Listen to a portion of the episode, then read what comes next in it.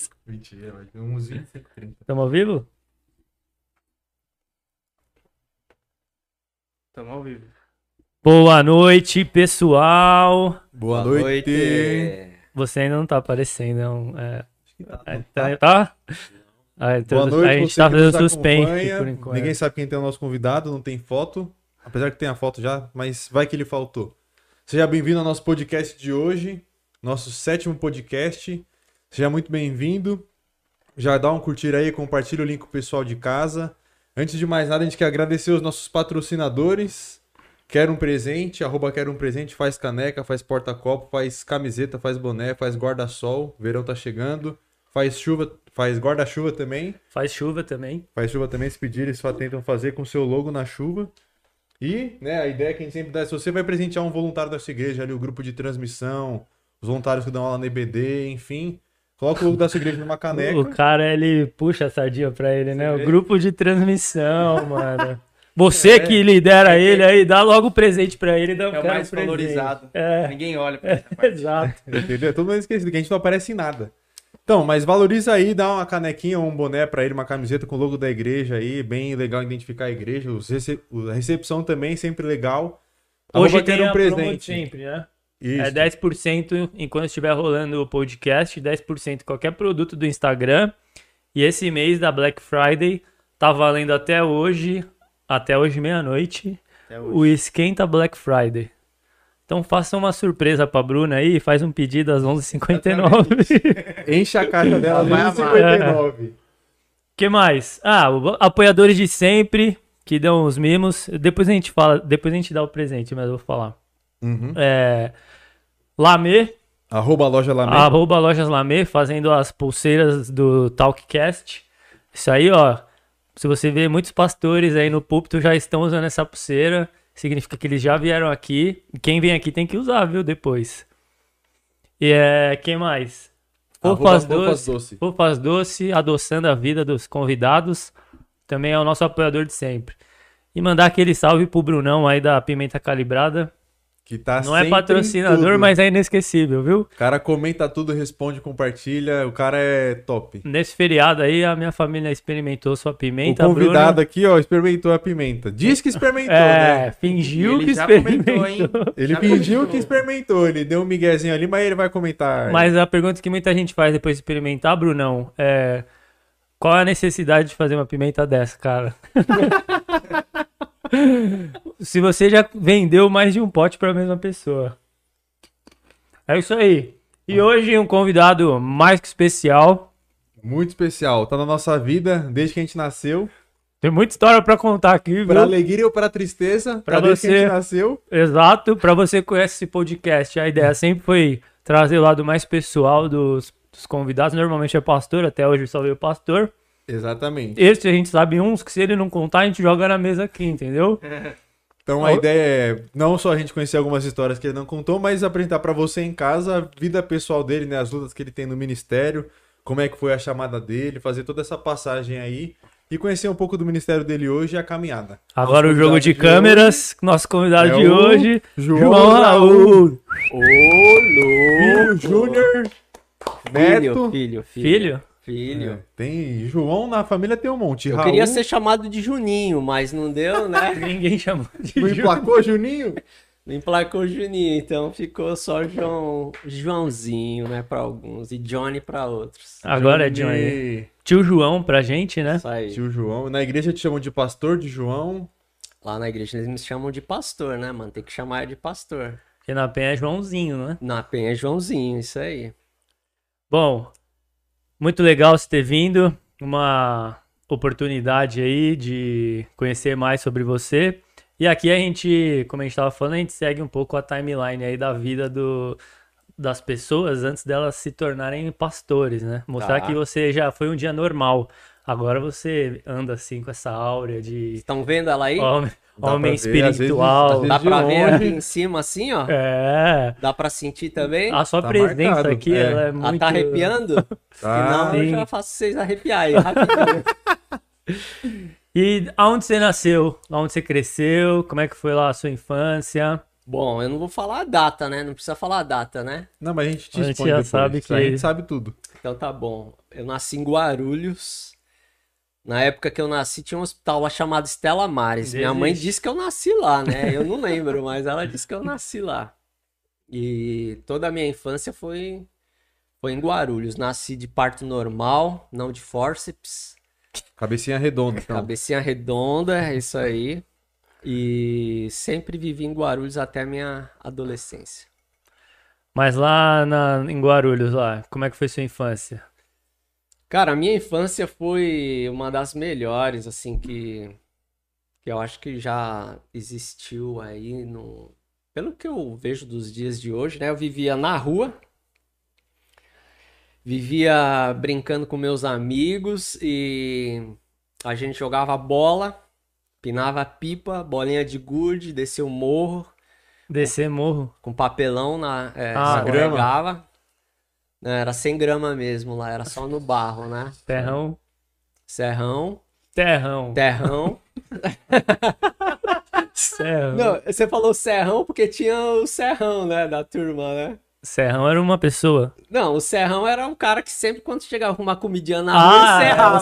o serra. Ah, isso existe. Aí você lambia o lanche, né? É, Quer? aí falava assim, É isso aí, quando o lanche era muito bom, você dava uma lambida e tocava lá e o cara não ia querer. Então, assim, a gente gostava muito é quando o tio vinha dos Estados Unidos, né? A gente sempre teve aquele tio, né? Sabe aquele tio que, que venceu na vida, foi para os Estados Unidos e tal. Então, quando ele às vezes vinha, ele trazia uma mala cheia de brinquedo lá, velho, né? Tio Nestor? Tio Nestor. Ah, Aí ele trazia um patins, um skate, né? Trazia algumas coisas assim mais diferenciadas, né? Pra... Porque a gente era muito pobre, meu. hum. Meus amigos também eram muito pobres. Então, quando a gente chegava lá com um skate, né? Com umas rodinhas que você nem ouviu o barulho dela, você. Aí traziam patins de bota, mano, né? Patins de bota, porque não era aquele patins só de ferro, né? Porque era, era o. Antes era o quadradinho? É, antes era só o quadradinho. Não- De, de plástico e de. e de ferro, né? Quem tinha o de plástico era o piorzinho. Quem tinha o de ferro já era o melhorzinho, né? Mas aí quando meu tio trazia um de botas, ainda dos Estados Unidos, nossa, aí. Boyzinho da rua. Aí era uma. Boyzinho não era, né? Porque a gente tinha. Assim, a- o lugar onde a gente morava era gente muito pobre. Aonde vocês moravam? Jardim Paravente. É lá na rua do, Na da rua da Chegou lá? Na rua da onde? Da Da Chegou Chegou lá. Não, a Chego lá é um pouco mais pra cima, né? É, a Chego lá é. Eu não sei o bairro ali. Subiu o Bosque Maia. Subiu o Bosque Maia, lado esquerdo, aí sobe um pouquinho a Chego lá. O, aí o Paravente você desce um pouquinho, perto do córrego, aí é o. Entendeu? Ah. O Paravente. Ali é onde os pobres moravam, né? Os caras boyzinho moravam na rua. Morava ali na rua do. A gente. Aqui não sei se pode falar, pode falar aqui. Dos chama- bunda? É, Rua dos Bunda, né? Eu sei disso, mas eu não, não porque eu morava em Guarulhos. Fiquei sabendo recentemente. Ah, é? A Rua dos Então, Bunda. os, os boyzinhos moravam lá e a gente não visitava muito essa área, né? Quando É. eu tinha patins, às vezes eu descia a rua deles, né? Pra provocar. É, só pra pra dar mostrar uma tô provocada, aqui. né? Que eu... É, porque você sabe, né? Você precisa dar uma mostradinha assim e tal. Mas a minha infância foi muito boa. Meus amigos de rua, eu tinha um amigo, é, o apelido dele era Pelé, né? Porque ele era carvão mesmo, assim, né? E gente. Pera aí, esqueci de explicar o que é esse sino aqui. Ah, então vai, explica aí. Quem deu esse sino foi ele, inclusive, pra mim. Eu nem vou contar como ele me deu, porque aí vocês vão derrubar, o YouTube vai derrubar o vídeo. Mas sempre que tiver um assunto um pouco polêmico, você pode tocar o sino. Ah, tá. Tipo, falar do Pelé. Por que, que o nome do Pelé é Pelé? Hoje Tá. em dia é polêmico. É polêmico, Não que a gente ligue, sim. mas se, se É você polêmico. acha que alguém vai achar polêmico. Não, sempre vai ter um mala ou uma mala que vai achar polêmico as coisas que você fala. Ah, sempre, vai sempre. ter. E eu não sei, mano. Às vezes eu vejo uns vídeos, eu falo assim, como é que o cara dá um dislike nesse negócio aí? Sei lá, mano. Tipo assim, você olha e fala, por que, que o cara fez isso com esse vídeo? Aí você entende que o cara acha polêmico, tá? E essa. Como, por exemplo, eu não tenho problema chamar ele de carvão porque a gente tem essa liberdade. Mas se você for pôr aí pra uma outra pessoa, ah, tá vendo? ó, que o pastor lá é, não, não sabe nem falar direito. Não, eu tô falando da intimidade que eu tenho com esse meu amigo. Mas a, a situação tá ficando tão chata, mano, que Hum. daqui a pouco a gente não vai fazer mais piada. A gente não vai poder falar de mais nada, porque você vai ser processado. Eu até tô esperando um dia lá que vai levantar um irmão lá da igreja e vai me processar lá na igreja. Nunca chegou? Nunca chegou? Não chegou ainda, mas vai chegar. Nem ameaça. É, vai chegar, daqui a pouco vai chegar. Porque é, tá muito complicada essa questão. Eu, eu não me considero uma pessoa assim que discrimino as outras pessoas. Mas às vezes a pessoa pode ficar se sentir discriminada e não tem problema eu fazer uma Reparação. uma reparação sobre isso daí, né? Porque a gente está nesse movimento de aprender aquilo que. Então, eu não vou bater nenhuma vez nesse sininho aí. Ah, gente uma- vai, bate. uma hora você bate. Aí uma hora eu bato? Uma hora você vai ver que vai, rapidão, vai esque- eu bater. esqueci uma coisinha aqui. Vai lá, pega lá. É, só enquanto ele tá aqui, o Pimenta Calibrada. Eita. Respondeu que é a que mais vende, por incrível que pareça. E o pessoal compra de novo, sim. Caramba, mano. É aquela pimenta lá que eu experimentei? É a pimenta nuclear. É nervosa, mano. Ela é É, nervosa. no sábado que você tava aqui? tá. Sabadão. Sábado a gente teve aqui um, um almoço em família, um encontro de família.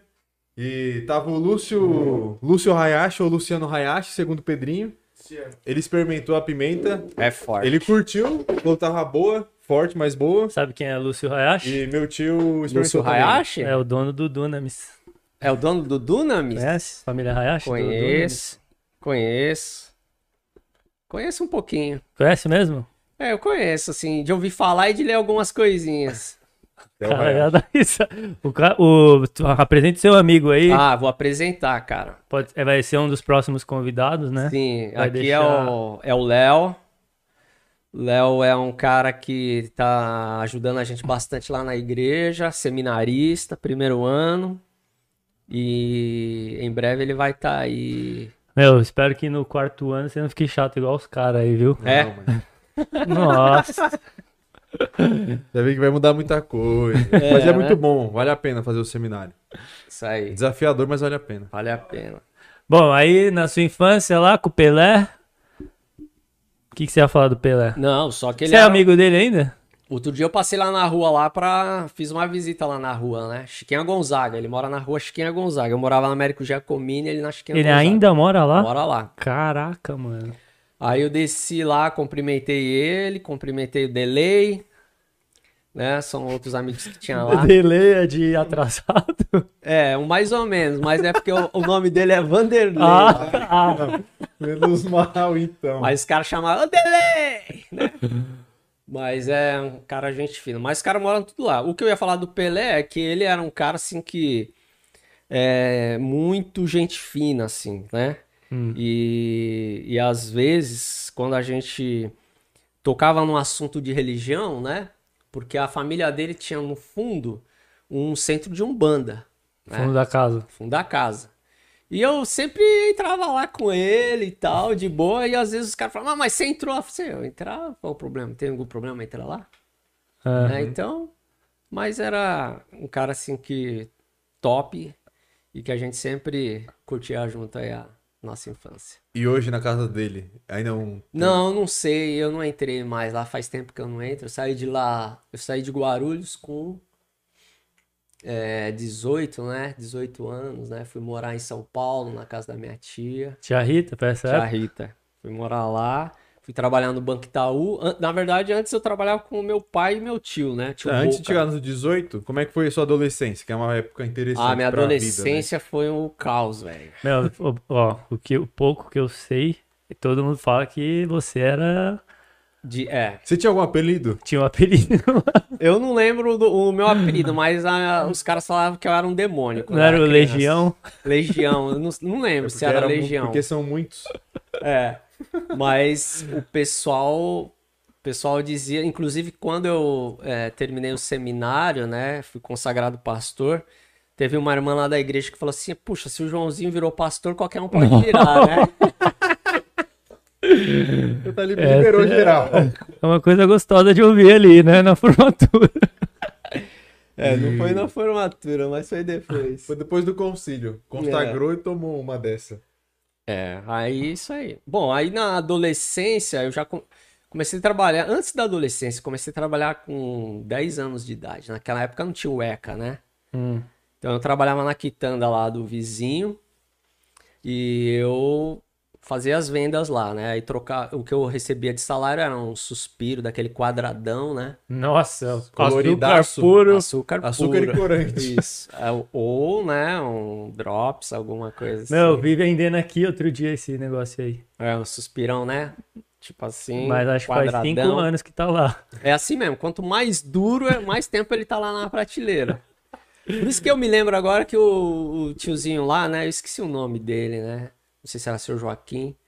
Ele sempre me dava o mais duro, mano. E eu sempre acostumava a comer o mais duro. É, o mais Achou velho. que era o normal. Ah, é Achava duro. que era o normal. Mas é, né? Aí uma vez que acho que chegou um novinho lá, falei, nossa, mas isso daqui é macio, mano. É bom, né? Isso daqui é bom, cara. Acho que esse aqui tá ruim, seu João. É, aí o seu Joaquim, isso daqui tá estranho. Não, esse daí é o bom mesmo, os outros é que. O outro era despesa só, era só um trocadinho. Ah, por isso que veio o ECA, viu? É, aí veio o Eca, tá certo, com razão. Então eu trabalhava com 10, depois acho que minha mãe ficou com pena de mim, o meu pai. Aí eles me levaram pra trabalhar lá no, é, no laboratório de prótese do meu tio Boca, né?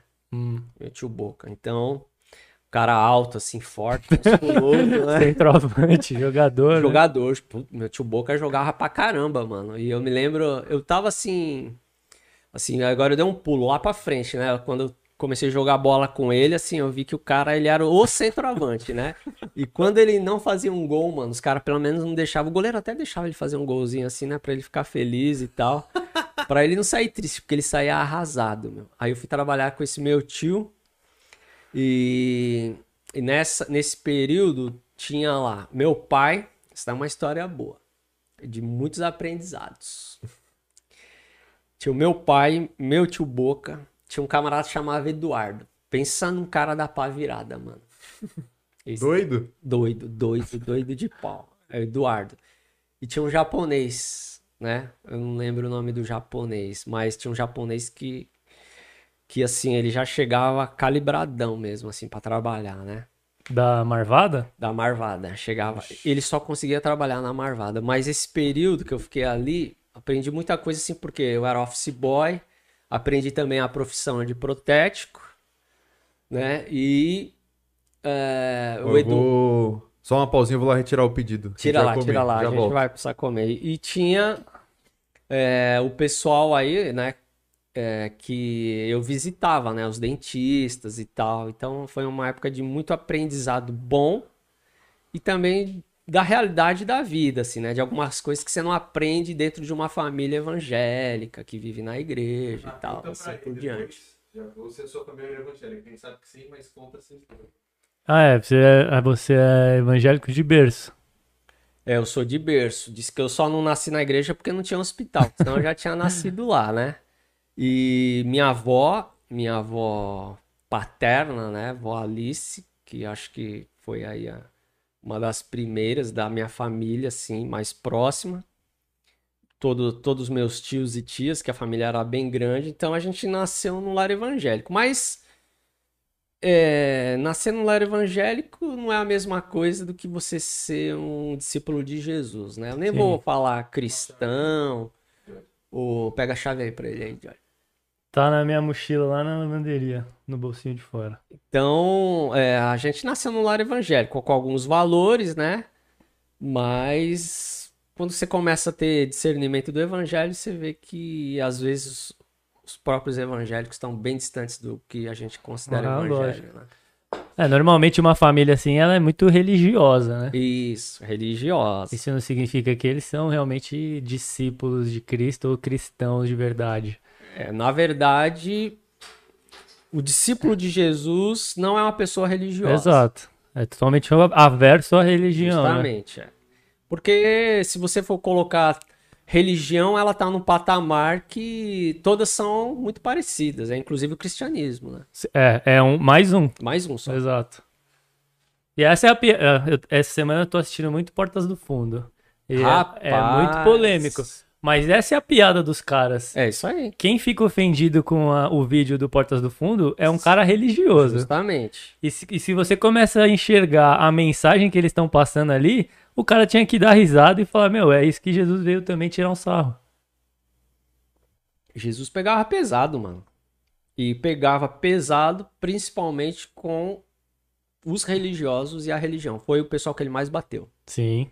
É, você pode ver que ele aliviava pra prostituta, pro fariseu, pro fariseu não, pro cobrador de impostos, mas a hora que chegava ali o fariseu, um saduceu, ele ele ripava em cima do É. cara, né? Porque eles vinham falando em nome de Deus de coisas que não que não tinha mais nada a ver com Deus, porque a face de Deus estava ali na frente deles, né?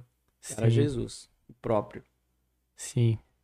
E você acha que tá voltando um pouquinho desse, exagero religioso até, até em quem.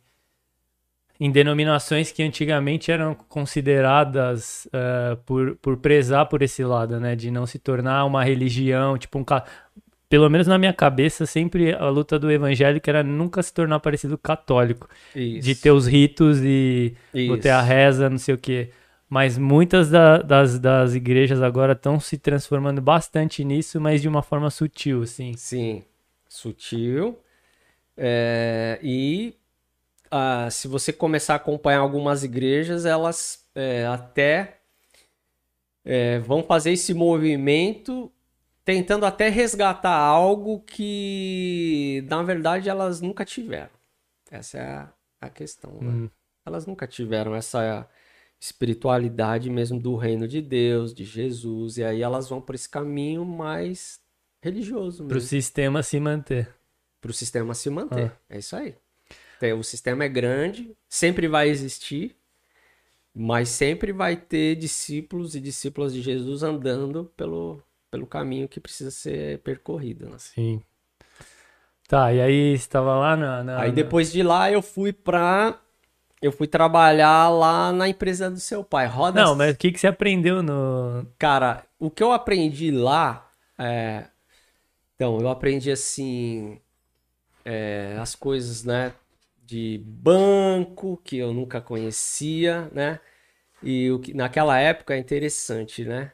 O meu pai, ele. Eu sabia a assinatura do meu pai, né? Sabia o quê? Copiar? É, fazia idêntico. Sabia. O que que é saber? Mas meu Não. pai sabia que eu sabia, né? E às vezes é, eu assinava o cheque do meu pai e o banco pagava.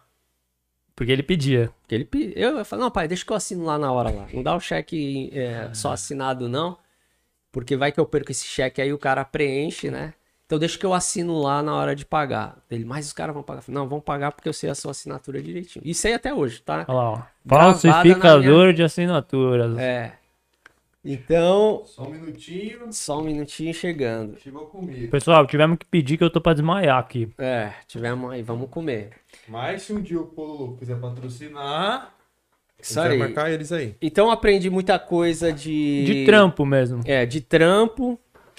E o Eduardo, e- o que, que eu aprendia com o Eduardo, né? Eu só aprendia coisa que não prestava com ele, né, mano? Porque o cara era osso, né? Então ele era muito mulherengo.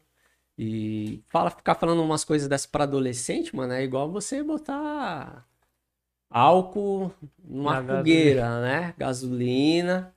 Então a- ele falava muito, contava as histórias dele, mas você só ficou ouvindo, né? Porque você não. Era um adolescente que não tinha coragem, né, mano, de, Fazer, de as fazer coisas. as coisas e tal, né? Eu era bem medroso mesmo. Mas né? gostava de ouvir. Ah, gostava de ouvir, né? As histórias. É, você gosta de ouvir, né? Porque o cara, o cara fala assim, você fica já imaginando, né, mano? Já fala de um jeito, né, que... É, não, o cara.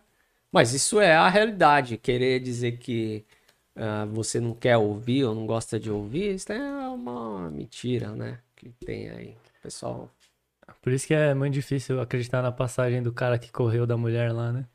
Qual passagem? José José. Ah, que ele correu? correu da Potifar. Ah, mas é que naquela época. Da mulher de Potifar. É, a mulher era bonita, né? Mas se você olhar o. Uma mulher bonita daquela época, você vai considerar que. Não, mas eu acho que ele pensou na, na morte, né? Igual da ideia na mina do cara do crime. Dá É, tempo aí. Não, mas. É... batata pros caras ali. Eu creio que ele tinha um, um vislumbre assim da um do também. propósito Bota de aí. Deus assim para ele, né?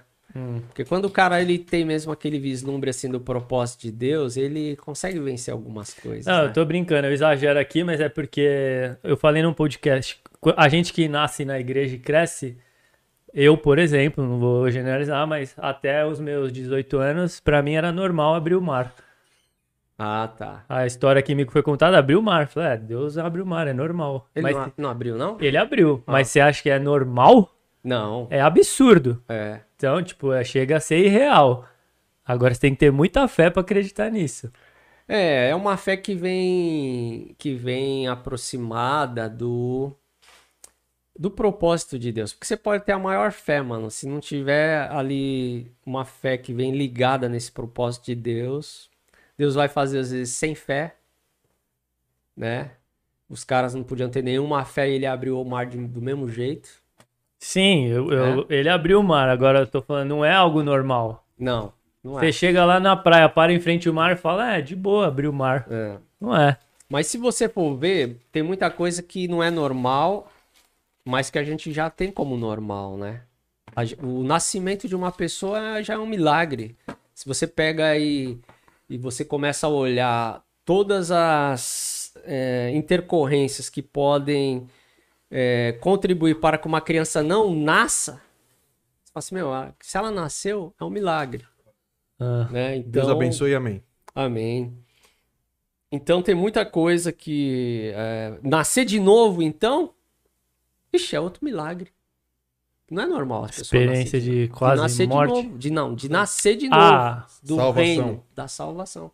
É uma experiência que é um milagre. Só que é aí aonde a gente volta de novo para aquele ponto da religião e do discípulo de Jesus. Porque às vezes você que é, viveu na igreja por muito tempo, você acha que você nasceu de novo, mas você não nasceu. Você só é um religioso. Você está acostumado com aquela experiência, daquele rito, com aquele momento ali, mas você não nasceu de novo mesmo, entendeu? Isso é. Não é normal. Isso é sobrenatural. Você acha que hoje é mais fácil ou mais difícil essa questão de quem nasce na igreja ou de quem tem uma vida fora da igreja e aceita Cristo? Tentar entender essa questão do É, o desse eu- milagre. É, o que eu tenho percebido é que, assim, eu posso falar só da experiência que eu tenho tido. As pessoas que se converteram, que vieram do mundo, você consegue ter uma. Você consegue ver, assim, no coração dessa pessoa um novo nascimento, assim, um, um fervor, né? Um coração aquecido um pouco maior do que aquele que veio do, do berço, entendeu? Isso Mas é- é... é um processo que, igual o Vitor falou uma vez, tipo, ele nasceu na igreja, ele sempre esteve no caminho. A família dele sempre botou. Que caminho? Não, ensinou o que é o certo perante a Bíblia. Sempre, isso é ensinável. É o caminho da religião. Doutrinado. É, Mas, doutrina. ah, Mas doutrina não salva ninguém. tá, mas ah, você chega lá, eu me converto. É, é a diferença entre conversão, porque ele, ele- a conversão, quando se diz, você tá andando num sentido, conversão é você dar a volta e começar a andar em outro sentido. Isso. Isso é a conversão. Eu, mas eu não me, eu nasci na igreja e não me considero um cara, não tenho um testemunho forte, mas um dia eu me converti, Tá. porque eu entendi que a minha natureza me levaria para esse lado que eu precisaria vi- é, mudar. Você não teve uma. Você não tava numa direção e começou a ir na contrária. É, isso. é, eu não acredito que eu estava levando a minha vida pro como um drogado, um noia lá. Então, esse é o problema da religião. Esse é o problema da religião, que vocês cresceram achando que estavam andando no caminho certo. Não, não é o caminho certo, mas eu não tava fazendo tanta merda igual um cara que Não, tá pronto aí- de aí, morrer. Então, aí, é, esse é o, pro- o problema, um dos problemas da religião que a gente não consegue dimensionar é essa questão do pecado estar atrelado às coisas que você faz e não à sua essência. Então você acha que você é menos pecador, esse é um dos problemas da religião. O cara acha que ele é menos pecador do que o outro porque ele não é um noia, porque ele não, não transa e porque ele não bebe. E Não, e, aí, e por que que um convertido é diferente? Um uma pessoa que não era da igreja. É como por causa assim? da experiência dela. É, Acho que isso muda. Não que ela era mais pecadora É, ou não, não, antes. não é então. Não é esse o caminho. Ah, que. Por minhas filhas, minhas filhas estão na igreja, mas elas estão perdidas. Sim, assim como todo mundo. Elas tão, são pecadoras, igual, a- igual Noia. Assim como todo mundo, mas Isso. quando você fala que a pessoa que não era, não era de uma família ou de um ar cristão, não era de uma igreja, se converte e parece que o coração dela Fica é, mais aquecido. é, é- Você viu que eu não, eu não falei que ela abandonou determinados pecados. Eu só sim, falei que era. mas ela ela é, o coração aquecido que eu digo é é uma pessoa que reconhece mais Que tem. que estava a, se levando para a morte. Que tava perdido, talvez. Sim, Então, mas pode ser que provavelmente ela tenha essa impressão por causa das coisas que ela fazia. sim. Jesus fala sobre isso. Porque quando a pessoa. Quem é que ama mais Jesus? Quem é que ama e experimenta mais o perdão de Jesus? Quem realmente precisa. E... Quem re- Todos precisam. Sim, mas é o que ele fala do. É do, do- aquele que reconheceu essa graça na sua vida e que realmente, verdadeiramente olhou e falou assim: "Meu, eu sou um falido. Eu preciso desse perdão, eu preciso desse amor, porque eu sou um falido. A minha, a minha vida, ela é uma. é, vamos dizer assim, é é uma incoerência total. Sim. Eu, eu acho que O a, a problema é, da religião é que eles acham que eles são um pouco coerentes porque estão andando por esse caminho de algumas doutrinas. Não, sim, mas olha, eu, eu boto a minha vida como exemplo. Sim. Eu só fui entender isso. Eu tinha que ter uma certa maturidade como pessoa é, e com o meu cérebro mais pensante, né? Agora, Por quê? Porque a conversão, o novo nascimento, passa pela consciência que você tem de pecador. de pecador. O que Isso. acontece é que a Mas gente que não, nasceu na igreja. não é, consciência do tipo de pecado que você faz, mas porque você é pecador. Mas você, então, mas você não acha que justamente as pessoas que não eram da igreja têm o coração mais aquecido justamente pelos que elas faziam? Que elas faziam, que era, ah, assim, vamos dizer assim. Não tem tantas pessoas que eram só esses, esses tipos de pecados Extremo. mais extremos que a gente costuma ouvir. Tô Ah. falando de gente que. Eu tô falando de gente, inclusive, que, que pagava impostos melhor do que às vezes um cristão. Tô falando de gente que tinha empresa e que, e que tentava trabalhar na sua empresa de forma tão saudável quanto um outro cristão.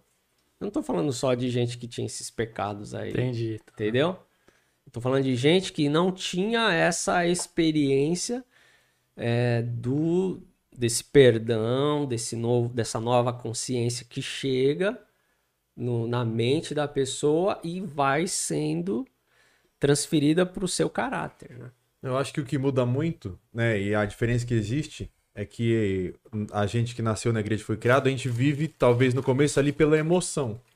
Então, Depende da igreja, né? Se for uma igreja tradicional, não tem emoção nenhuma. não, mas mesmo assim você tem, você vive pela, Tem porque não é pela fogueira. lógica. Você é ensinado ali, mas você não dá aceitei a Cristo. Você tá ali porque seu pai te levava e tudo mais. Isso, é. E aí quando você tem a consciência, que talvez seja a mesma, né, a ideia, né, não a, a grandeza dela, mas a, a consciência de que você precisa de Cristo para ser salvo, e aí que talvez a pessoa de dentro da igreja se converta. E a pessoa de fora, quando ela, mano, eu já fiz tudo isso e mesmo assim Cristo morreu por mim. Então talvez a ideia do tipo do preço que foi pago na cruz pro cara que não era da igreja seja muito mais alta do que daquele que nasceu na igreja. Sim. Então talvez isso mude. É. E aí um outro ponto que acho que faz a diferença também é aquele cara que teve a vida fora da igreja, né? E não no extremo, mas aquele cara que fazia algumas coisas erradas. Pra ele ver essa mudança no exterior é muito forte. Então, por exemplo, vai ter o batismo domingo agora na igreja sobre da Cristolândia. Vão ser batizados os, os homens da Cristolândia. Então a mudança na vida dele é muito grande fora e isso reflete no coração dele. Sim. Pra gente que nasceu na igreja, o fora não vai mudar muito. Tipo, ah, vou continuar fazendo o que eu fiz sempre, mas agora Cristo habita em mim. Mas isso deveria ter uma mudança na sua realidade exterior. Mas ela É, não. Primeiro é interior, né? É primeiro interior. Primeiro tem que ser interior. A mudança vem de dentro, né? Sim, ela vem de dentro, mas quando você vê a mudança fora, faz muito mais sentido. Porque É, você, mas vê a aí- recom- você vê a recompensa do Isso. tipo, você vê que ela muda, né? Um cara. Um, um obeso que faz exercício, ele continua fazendo exercício porque ele vê emagrecer. Se ele não emagrece, ele não continua. Então o crente que tá ali lutando pra ser mais santo, né, e mais parecido com Cristo, se ele não vê essa diferença ali, sei lá, no primeiro ano, talvez ele desista da caminhada. É por isso que é, é, aí, então, aí você já entra nessa questão de colher o fruto, né, da, da salvação que chegou na vida da pessoa. E às vezes não é um ano, às vezes é Sim. daqui cinco anos, às vezes é daqui dez anos. E às vezes tem coisa, mano, que vai ficar com você aí. Sim, exato. E aí, aí Salvação que você fala, ela abandonar. não abandonar a fé. Não, tipo, a salvação dela só vai vir daqui cinco anos. Não, não, a salvação vem, eu tô falando, o fruto, né? Às Ah. vezes ela espera um fruto Entendi. que é, não vem no tempo que ela quer. O fruto vem no, no, no seu devido tempo, né? tipo, eu, eu batia na minha mulher, É. me converti, Pode ser que eu pare de bater hoje, mas, mas, aqui- a consciência eu tenho que eu tenho que parar de bater. Eu não tinha essa consciência que eu tinha que parar de bater. Agora eu tenho. Eu tenho que parar de bater. Não Mas quer- aí, não quer dizer que no daqui um mês eu bati nela. bater. Uhum. Tá. Aí, pô, eu não sou convertido. Não saiu esse vídeo, né? Não, não saiu. Vai sair. Não saiu.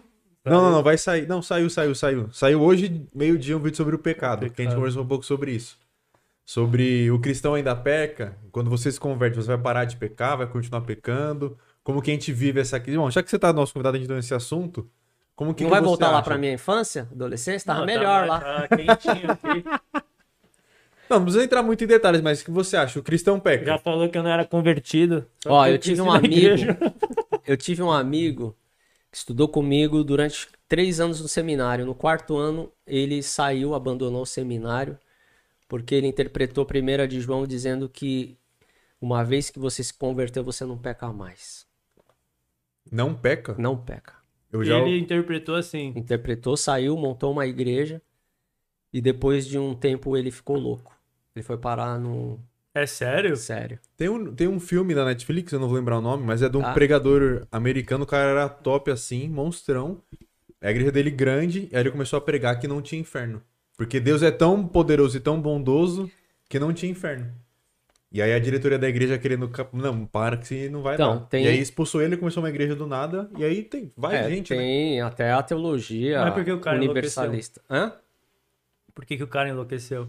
Porque essa coisa de você achar que você não peca mais, Quando você peca, você Isso cai do, daí- do pedestal. isso daí vai te trazer um conflito interior emocional tão grande que você vai pirar dentro de você. Você acreditou num negócio que a Bíblia não fala, que Jesus não fala. Toda vez que ele pecava, ele, ele achava que ele não tinha sido Não, salvo. não tinha sido salvo. Aí o cara pirou. O cara entrou. O cara abandonou o seminário. O cara não terminou o seminário. E ele entrou nessa parada aí e endoidou. Porque das duas, uma. Se você acha que ninguém vai pecar mais, ou quando você peca, você desconfia de você, ou você acha que tudo que você faz não é pecado. Então você pode fazer qualquer coisa. É, nós somos. E aí. Dos males, o menor. É. Quando a gente se converte, a gente não deixa de ser pecador. Sim, foi isso que a gente. Você torna um pecador salvo, redimido, lavado, e você vai trabalhando de forma. é, é, como é que se. Qual é aquela palavra, né? Você não pode ser leviano com Deus. Achar então que você está salvo, então você deita e rola. Não é isso que nós estamos falando. Sim. Nós estamos falando de gente que anda na caminhada, mas que em determinado momento peca. É, acho que o que você falou é exatamente isso. Você é salvo, não é que você não vai pecar, mas a partir desse momento você está conscientizado do que você estava fazendo Sim. era pecado. E o pecado que você vai cometer já foi perdoado. Inclusive, o cordeiro foi morto antes da fundação do mundo. Já tava planejado. A gente discutiu isso fora das câmeras Entendeu? O cordeiro morreu antes da fundação do mundo. Então, quando você nasce de novo, qual é a consciência que você tem? Você já nasceu reconciliado, mano. Hum. Mas religioso não desfruta desse bagulho, não. É meio que o. Você já nasceu reconciliado. Você já nasceu justificado. Você já nasceu perdoado. E você já nasceu amado. Isso deveria ser o mote para você não pecar. Meu, eu vou pecar ali, né? Porque eu já tô armando para pecar. Mas eu não vou, porque eu já recebi tantas bênçãos que vêm da obra da cruz, que eu não, eu não preciso mais pecar. Mas pode ser que eu peque, e eu vou pecar em algum momento. Né? É meio que o filho mais. O filho, pro, o filho mais. O irmão mais velho do filho pródigo, né? Tipo, o filho pródigo foi lá, viveu a vida dele doideira, volta pra casa. E aí o mais velho fica bravo, tipo, mano, fez uma festa pro cara que tava lá com porco. Matou. É porque, isso. Matou porque a é- ovelha mais é. gorda pra ele, eu que tô aqui o dia inteiro na igreja, né? Na casa do É meu pai. injusto. É injusto. Então, essa mas é. por quê? Porque na religião você tem Deus na parte de cima, você na parte de baixo. Um lado você tem uma seta indicando para cima que são os sacrifícios que você faz e do outro lado você tem uma seta dizendo recebendo as bênçãos que Deus dá para você. Se você pecar, você não vai receber a bênção de Deus. Se você não fizer as coisas boas, Deus não vai te abençoar. Só que essa daí é a lógica da religião e a lógica que nós construímos. O evangelho não é nada disso. O homem construiu essa lógica. É, o homem construiu isso daí. Chamou isso de religião. Uhum. E querendo ou não, né? Dá dinheiro a teologia da prosperidade, né? Sim, é o que dá mais dinheiro, porque se você pega as igrejas que dão mais dinheiro hoje, que não são só as igrejas aí da mídia, elas não tocam nem no nome de Jesus, porque Jesus não dá dinheiro. Nem no pecado, né? Pe- Pecado Não, passa não, batido. Não vai. É, Jesus não dá grana, entendeu? Pelo contrário, se você tem Jesus, você vai ter que repartir sua grana.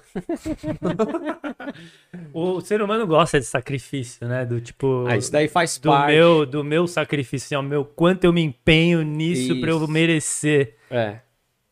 É, o, o ser humano é assim. Tanto que quando você vai é, cobrar de alguém alguma coisa, ou você precisa retirar, diminuir alguma coisa da vida dessa pessoa. Seja reputação falando mal dela, fofocando sobre ela, de que ela fez mal pra você. Seja é, é, querendo que ela retribua ou paga algo que às vezes ela não tem como pagar, ou quando a gente fala de sacrifício, a gente usa muito a questão de sangue, que no nosso contexto do Ocidente é menor, mas se você vai para o contexto do Oriente, os caras cortam literalmente a mão do cara que roubou. Por quê? Precisa derramar sangue. Então, no fundo, você quer ver o outro pagando de uma tal forma que tem que derramar sangue. Então, eu pego uma arma e meto bala mesmo em você, porque é assim que eu resolvo a questão da justiça. Hum. E aí Pena você de morte, enfim. Aí você vai, pena de morte, você vai, eu vou andar armado porque é, eu preciso me proteger, ou porque eu tenho que meter bala mesmo nos caras. Ou... Então é assim que funciona. Aí você vai entrando nessa lógica. Essa lógica não tem nada a ver com o reino de Deus. Não tem nada a ver com o evangelho. O evangelho é outra parada. Porte de arma não é de Deus, não? Porte de arma? Cara, pergunta pros bolsonaristas aí. Eles vão Ó. falar que é. Bate a campanha aí, pai. Bate aí. Viu? Bateu. Falou que não ia bater. Ah, eu pensei que era pra, é pra eu bater. tá vendo, né? Bateu, Não, falou, eu bati, tá gravado. mas é. Então os caras acham, eu conheço os Mas caras. é muito olho por olho, dente por dente que existia, né? Não, Tipo, Não é muito. Existe ainda hoje, né? não é muito. É a mesma lógica, só mudou o nome. Sim. A lógica é a mesma. O cara que não nasceu de novo, ele não vai entrar. Ele não vai entrar nessa lógica do reino de Deus. Ele não entra, ele vai permanecer, seja estando numa igreja, seja estando numa religião que for, não vai entrar a lógica do reino de Deus na consciência dele. Essa é a sua maior batalha? É, Essa é a minha contra a batalha. religião? Primeiro, não, primeiro era é uma batalha minha pessoal, porque eu vim da religião. Ah, E eu, quando eu olhava para os pastores da minha igreja, eu falava, esses caras não pecam. Vocês falaram que o Quando eu seu olhava- pai era pastor? Hã? Falaram que o pai dele era pastor? não. Meu pai era pastor. E meu pai pecava. E eu conheço os pecados do meu pai. Não, eu acho que isso influencia também a questionar, talvez, né? Essa questão. Sim, mas é que quando você vem de uma igreja e você olha para os líderes daquela igreja, por exemplo, eu vim de uma igreja que os diáconos ficavam na, assim, todos lá na frente, assim, De ternos. de ternos, bonitos, né? E eu olhava aqueles caras, eu falava, meu, esses caras não pecam. Eu peco, mas esses caras não pecam. Pastor, então, nem não peca. É, e isso é algo que precisa ser desconstruído na vida das nossas comunidades de fé. Né? É, você peca, você sempre vai ser um pecador, e não é porque você. Tem uma frase, eu não lembro de quem é essa frase, se é C.S. Lewis, alguma coisa que diz assim: você não peca. Você não é, é, você não peca porque. Não. Você não é. Você é pecador porque peca. Você é pecador porque peca. Não é porque você peca que você é pecador. Não é o fato. Se você não pecou. Você não deixa de ser pecador. É. A pergunta é o que vem antes, né? Se você é Você é pecador ou se pecador. você peca. Entendeu? Entendeu? Ficou confuso. Não, você não não é você como- peca porque você é um Não, pecador. eu tenho um exemplo que eu ouvi na Justamente. faculdade. Você Não é não é um pecador. pecador porque peca. peca. Imagina na escola. Porque tem se um você acha que você Joãozinho. não peca, você vai achar que você não é pecador. Você tem um Joãozinho na escola. O Joãozinho vai lá e chuta o Jod. O Joãozinho é bravo porque ele chutou o Jod? Ou ele chutou o Jod porque ele é bravo? O que, que vem primeiro? A ação dele ou ele se sentir bravo ou ele ser bravo? Ele ser bravo. Entendeu? É essa a ideia com o pecado. Você peca porque você é um pecador ou você é um pecador porque um dia você pecou? Sim, Entendeu? entendi. Não tem. Você é pecador porque você é pecador e você peca. Agora, tem pessoas que acham. E, é- e esse é outro, outra sutilidade da religião. Porque os caras estão ali naquele ambiente, então eles acham que eles não pecam. E se eles não pecam, eles não são pecadores. Se eles não são pecadores, eles não precisam de Jesus nem do Evangelho. Sim. Mas você não acha que tem pessoas que têm essa impressão ah, porque da forma que o, o- a igreja é organizada ali? Porque você vê claramente o pastor de púlpito falar, "Ah, eu peco tudo mais. Mas ainda assim existem pessoas Existe. que tratam o cara como se ele fosse uma divindade. Isso, isso é, isso é um muito comum. super-herói. Isso é muito comum e eu vinha conversando no carro com o Léo agora, de um pastor de uma igreja, né? Que não é que só ele é uma divindade. é o casal da igreja é chamado de. Quando eles chegam no campus da igreja, é a realeza que chegou. Hum. A, a realeza é o MC, como é que é? O cara da- do Lacoste. Lacoste. sei lá. Hã? Pose. Então, você vai criando é, essa troca e vai o pastor vai aceitando é, isso que as pessoas reconhecem E vai alimentando. e vai retroalimentando. É complicado, porque, sim, por mais. Isso tipo, não eu tenho certeza autoridade. que na sua igreja, por mais que você seja, é, você declare tudo isso, tudo mais, tem pessoas lá que falam assim, não, o João. Pastor não peca. é. O pastor não peca. Eu acho que é Mas uma... ele- eles, eles é, é, primeiro que eles chamam de pastor, né? É, Que se eles Começa falassem "Se o João não peca, acho que eles já iam pensar um pouco assim, o João não peca. é, Acho que o João peca. O pastor talvez não. E como que. Duas perguntas, né? Na, seu pai é pastor e você ele tinha era, essa né? visão. Porque ele já tá na glória. Como é que você vivia isso dentro de casa? Tipo, meu pai é pastor, mas pastor não peca, ou só os diáconos Não, meu pai eu sabia que eu igreja? pecava. Meu pai sabia, eu sabia que ele pecava. É? é, meu Como pai é que eu- era esse conflito na sua cabeça? É, é, quando você é. Você só vai tendo dimensão disso depois que você vai crescendo um pouco, assim, né? Uhum. Tipo, da juventude pra cima. Quando você é adolescente, você não. Você olha assim, você acha que todo adolescente peca, né? Mas adulto você ainda. Não, esse daqui não peca. Aquele... Quando você vai adquirindo essa consciência, você vai vendo que. Você não conhece os pecados do cara, mas você sabe que ele peca. sim. Sabe É. que cai. Você não conhece, né? Eu não conheço os pecados do- dos pastores que eu tive, assim, né? Mas, mas eles pecam. né? Cara, quer E derrubar. outra o- pergunta. É, hoje na igreja, você tem alguma tentativa, ou como você faz pra tentar diminuir ou tentar descer dessa posição que te colocam?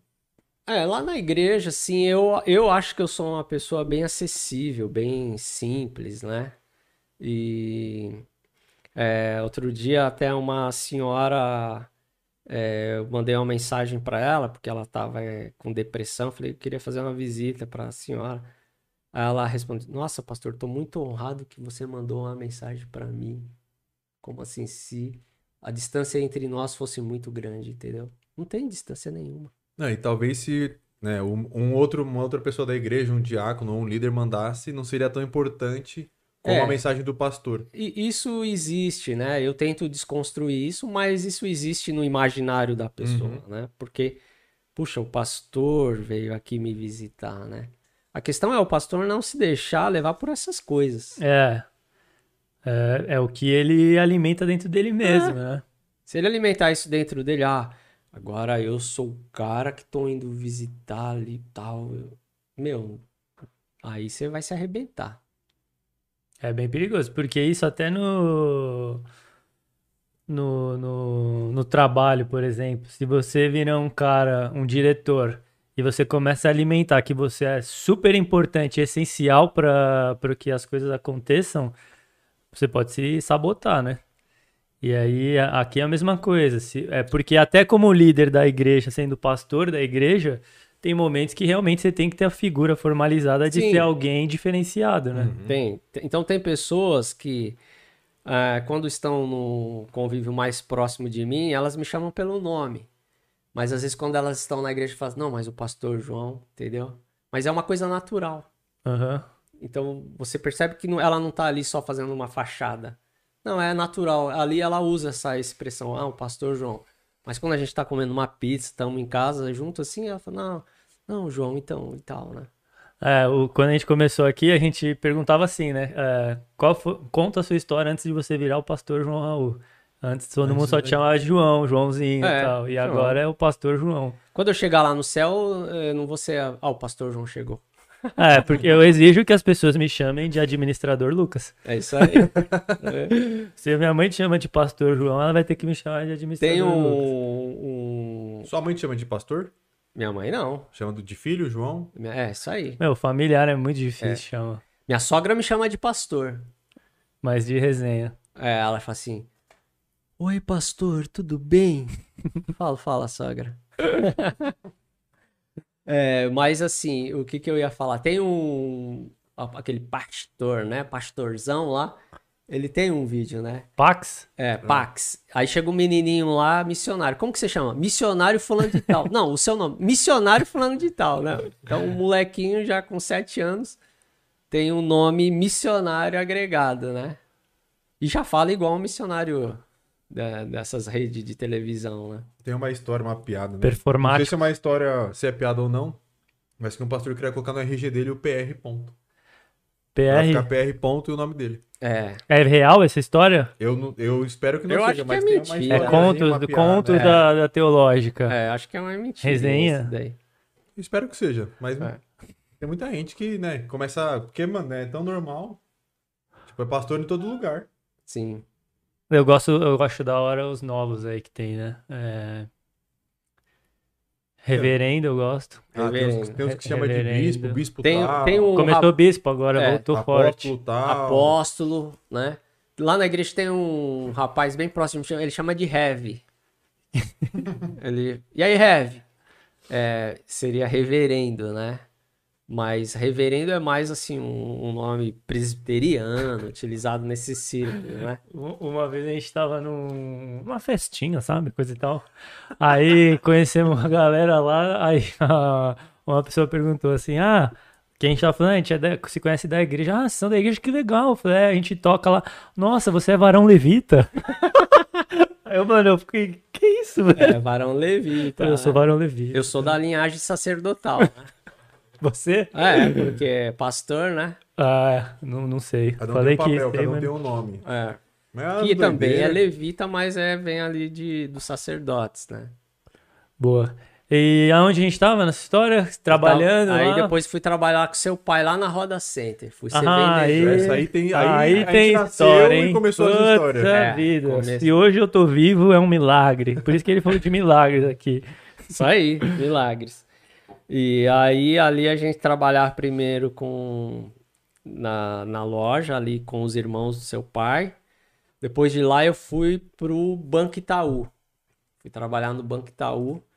Quando foi iniciado, é, aquela época era começou os trabalhos pela, não era nem pela internet, ela chamava Bankphone.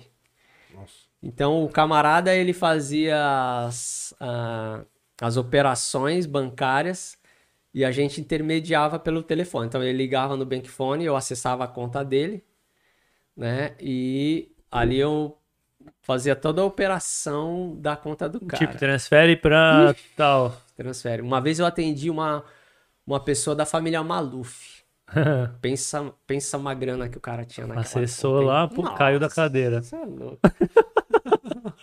Mano, na conta corrente do cara, Parada. tava lá. Quantos Corroendo. dígitos? Não precisa falar o número, mas quantos Meu, dígitos? naquela época eu nem lembro que dígito que acho que Cruzeiro? Comecei Cruzeiro, depois Cruzeiro Novo, né? Depois Cruzado, né? Ele vai concordar, mas ele não sabe. Não, mas É, a última não foi lembro. cruzado. Mas, cara, era assim, muito dígito que tinha ali. Muito dígito. E se fosse na época de hoje, seriam seis dígitos, facinho, né? É. Mas o cara tinha muita grana. E na- eu trabalhei numa época que tinha uma aplicação chamada Overnight. Isso aí é famosíssimo. Eu tava falando disso outro dia. Diretor financeiro, gerente financeiro, fazia dinheiro com isso É aí. isso aí. Com a grana da É empresa. isso aí. Ele punha no overnight, no outro dia de manhã sacava, pegava o, a- a- o, que, O lucro. que lucrou e devolvia o dinheiro pra É empresa. isso mesmo. Os caras faziam essa operação, então quando eu trabalhava. Aquela época foi uma época boa. Foi, acho que pouca época, uma das poucas épocas que eu ganhei dinheiro na vida trabalhando Fazendo overnight. Não, ganhando hora extra mesmo do banco. Pagava essa época. Pagava, pagava. E aí depois do banco, quando eu entrei no banco, eu entrei na teológica, né? Aí Quantos anos você tinha? eu tinha 22, 21, né? 21. 20, 20. Eu nem lembro mais. É, eu nasci em 72, eu entrei em 92, é, 20 anos. Você entrou na Teológica em 92? 92. Eu eu nasci em 92. Fica aí a dica. É, eu, nasci eu formei em 96, Entrou em quatro no- anos. Entrou em 92. entrei Ah, com 20 anos. Então demorou pra você virar pastor. Demorou, demorou. Demorou porque. é, O overnight era mais interessante. Não, é porque eu tava, eu tava muito envolvido lá na Penha com projetos sociais, essa coisa Ah. toda. Mas você falou que trampou com meu pai, mas isso foi antes da Roda Center de vocês, então. Então, aí depois que eu saí do Itaú, seu pai abriu uma loja e eu fui trabalhar com ele. Eu fui, fui ser um próprio otário com ele. Não, vocês foram abrir a loja, não é? É, ele abriu, me chamou, mas é assim, quem tava com o nome mesmo era só seu pai e sua mãe lá. É, só o nome dele sujou. Só Carrega- deles, carrega assim, até hoje. Carrega até hoje. Peso grande, peso, peso grande. Então foi isso. E aí... Foi, foi nessa loja que ele quase matava a gente todo dia. Meu, você eu lembra não uma, lembro disso. uma cara. vez? Ganhei uma. A tia do meu pai trouxe do Japão uma luva de beisebol e a bolinha de beisebol. Bolinha de beisebol é maior peso, né? Pesada. Aí eu tinha, devia ter uns 7, 8 anos. Aí fechando a loja lá, que a gente brincava a mesma hora que fechava a loja. que Aí ele aqui, vamos, vamos arremessar a bola. Aí, bum, bum. Aí ele foi jogar uma mais forte, eu não peguei, mano. Foi no meu saco, Eu né? lembro, essa daí eu lembro. Meu, eu só lembro de ajoelhar, assim. Mano, eu não Eu lembro. esqueço que essa cena, mas era uma a gente, dor. tinha uma pilha de pneu. Ele colocava a gente lá dentro, assim, ó, e ia empilhando. E deixava a gente lá. É, Dentro era, do pneu. tinha 7 anos, 8, não conseguia sair nem a pau. Ele velho. me sentava lá, e aí com o peso você entalava. e aí ele deixava lá. Era difícil. é, eu era meio atentado, mas eu melhorei um pouco, eu Não, acho. mas é da hora, porque criou crianças. Saudável. Aí chega no retiro, a gente tava É. pronto pro retiro. Exato. Isso aí, saudável. Os caras que vinham me bulinar no retiro se arrependeram. Meu, bullying, bullying. eu dei uma, uma- joguei uma bola de beisebol no saco deles. Meu tio que me ensinou. Falando Mas sobre a história de bullying, retiro, cara, depois a é gente louco. fala. Tem uma boa da sua ah, mãe, ele tem Da minha várias. mãe? que ela pôs fogo no retiro. Minha mãe pôs fogo no retiro. Você não sabe sabe? essa história? Sei não. Ah. Tá, então vou rapidinho. Imagina aqui o quarto dos homens no retiro. E aí os quartos zoaram as mulheres, ela pegou álcool, sei lá, mano, fez um círculo assim em volta do Em quarto volta dos do caras. quarto. Você não sabe fogo. essa história? Não. E por que, que ela fez isso? Porque Aí os caras zoaram elas, eu ela. acho, não sei, mas ela tá com Ah, agora eu tô me reconhecendo um pouco melhor. Ela tá assistindo, manda ela É, comentar. ela tá aí. assistindo. É, comenta Vó, aí, mãe, essa parada aí Pede pra Isabela sabia, te hein? ajudar a comentar aí por que, que você pôs fogo no retiro. É. Mas é, tem histórico o na máximo família. que eu fiz foi soltar uns morteiros no retiro. Te mandaram embora? Cara, só não mandaram embora porque eu tava junto com o filho do outro pastor, Aí que era tá. o preletor do retiro. Aí dá uma segurada. O pastor Hélio chamou a gente lá no canto e falou assim, pô, meu, né? Falei assim, não, pastor, fica frio que a gente não vai fazer isso mais nesse retiro, só no... Entendeu? Mas tem até uma sabedoria nos amigos, né? Escolhe o filho do outro pastor que pra dar, Velho, na pra igreja, dar M junto não vai ser tão difícil. na igreja você aprende muita coisa. Muita Aprende. malandragem. Muita. Muita. Ixi. Política, então, mano. Eu acho que eu aprendi na igreja. Política? Fazer política. Ser- É. Fazer a Ser manobra político, né? política, né? É. Ser político. Mas igreja? não, não. Mas como assim, é, aprendendo? Tipo assim, no trabalho, tem gente que, que não vê a necessidade, por exemplo, de ter um bom relacionamento com Ah, o chefe e com outro Você chefe. aprende a lidar com as Isso pessoas você na aprende igreja. na igreja. É que a política hoje, quando você usa essa palavra, pra mim tá tão desfigurada que eu já penso em coisa Ah, boa, mas tem não. coisa boa. É, a política boa, né? Você aprende relacionamento, você aprende, por exemplo, a falar em público na igreja. Sim, sim. Tipo, sim. a- Ah, é, mesmo- falar em público. Mesmo que seja ali uma É. oração pequena, quando você é criança, você aprende a falar em público, você aprende a fazer algumas Eu coisas na acho- igreja que você não aprende em outro lugar. Na, numa vez, na primeira vez que fui apresentar um trabalho no Progresso, e aí o professor perguntou pra mim, você não fica nervoso com 40 pessoas assim? Falei, tipo, domingo eu acabei de tocar no louvor pra 300. Não, ixi, quando eu era criança, cantei lá na igreja. Você ama Deus. Você cantou essa música? Você cantou Eu essa canto- música. Não é? Então Ah, acho que é, essa aí você mesmo. cantou Essa essa aí. música aí, né? Fez uma partezinha lá do solo fez um lá. solinho. É. Ixi, Aí já Ele- cantei lá, ele- falar pra 40. Ele me chamou pra fazer o solo com o conjunto Osama, que é legal de falar Osama, depois. Osama. Era um- uma frase. Ele fez eu ensaiar todo dia lá na casa dele. A gente vai falar dessa parte depois. Voltando, entrou na faculdade. Teológica faculdade. com 20 anos. 20 anos. Chegava moído do banco, dormia lá na Ó, biblioteca. a, a avó falou que jogaram ela na piscina. Ah, por isso que ela tá com É, aí olho por olho, dente por dente, me É jogaram isso na piscina, eu vou por fogo. Ah, me jogaram na piscina, eu vou matar alguém aqui, Isso aí, queimar. É mais ou menos isso. É. Isso aí. O que mais? Entrou na teológica. Como foi? Você morava em Guarulhos ou morava já Eu em morava São Paulo? lá, tava morando lá no metrô Carrão, né? Comecei a morar lá com a minha tia.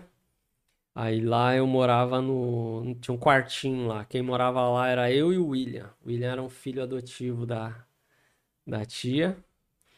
E quando o Davi vinha dos Estados Unidos, ele ia pra lá também. Ficava Nossa, Um quartinho. Aí... ternura. tipo dois metros quadrados de área.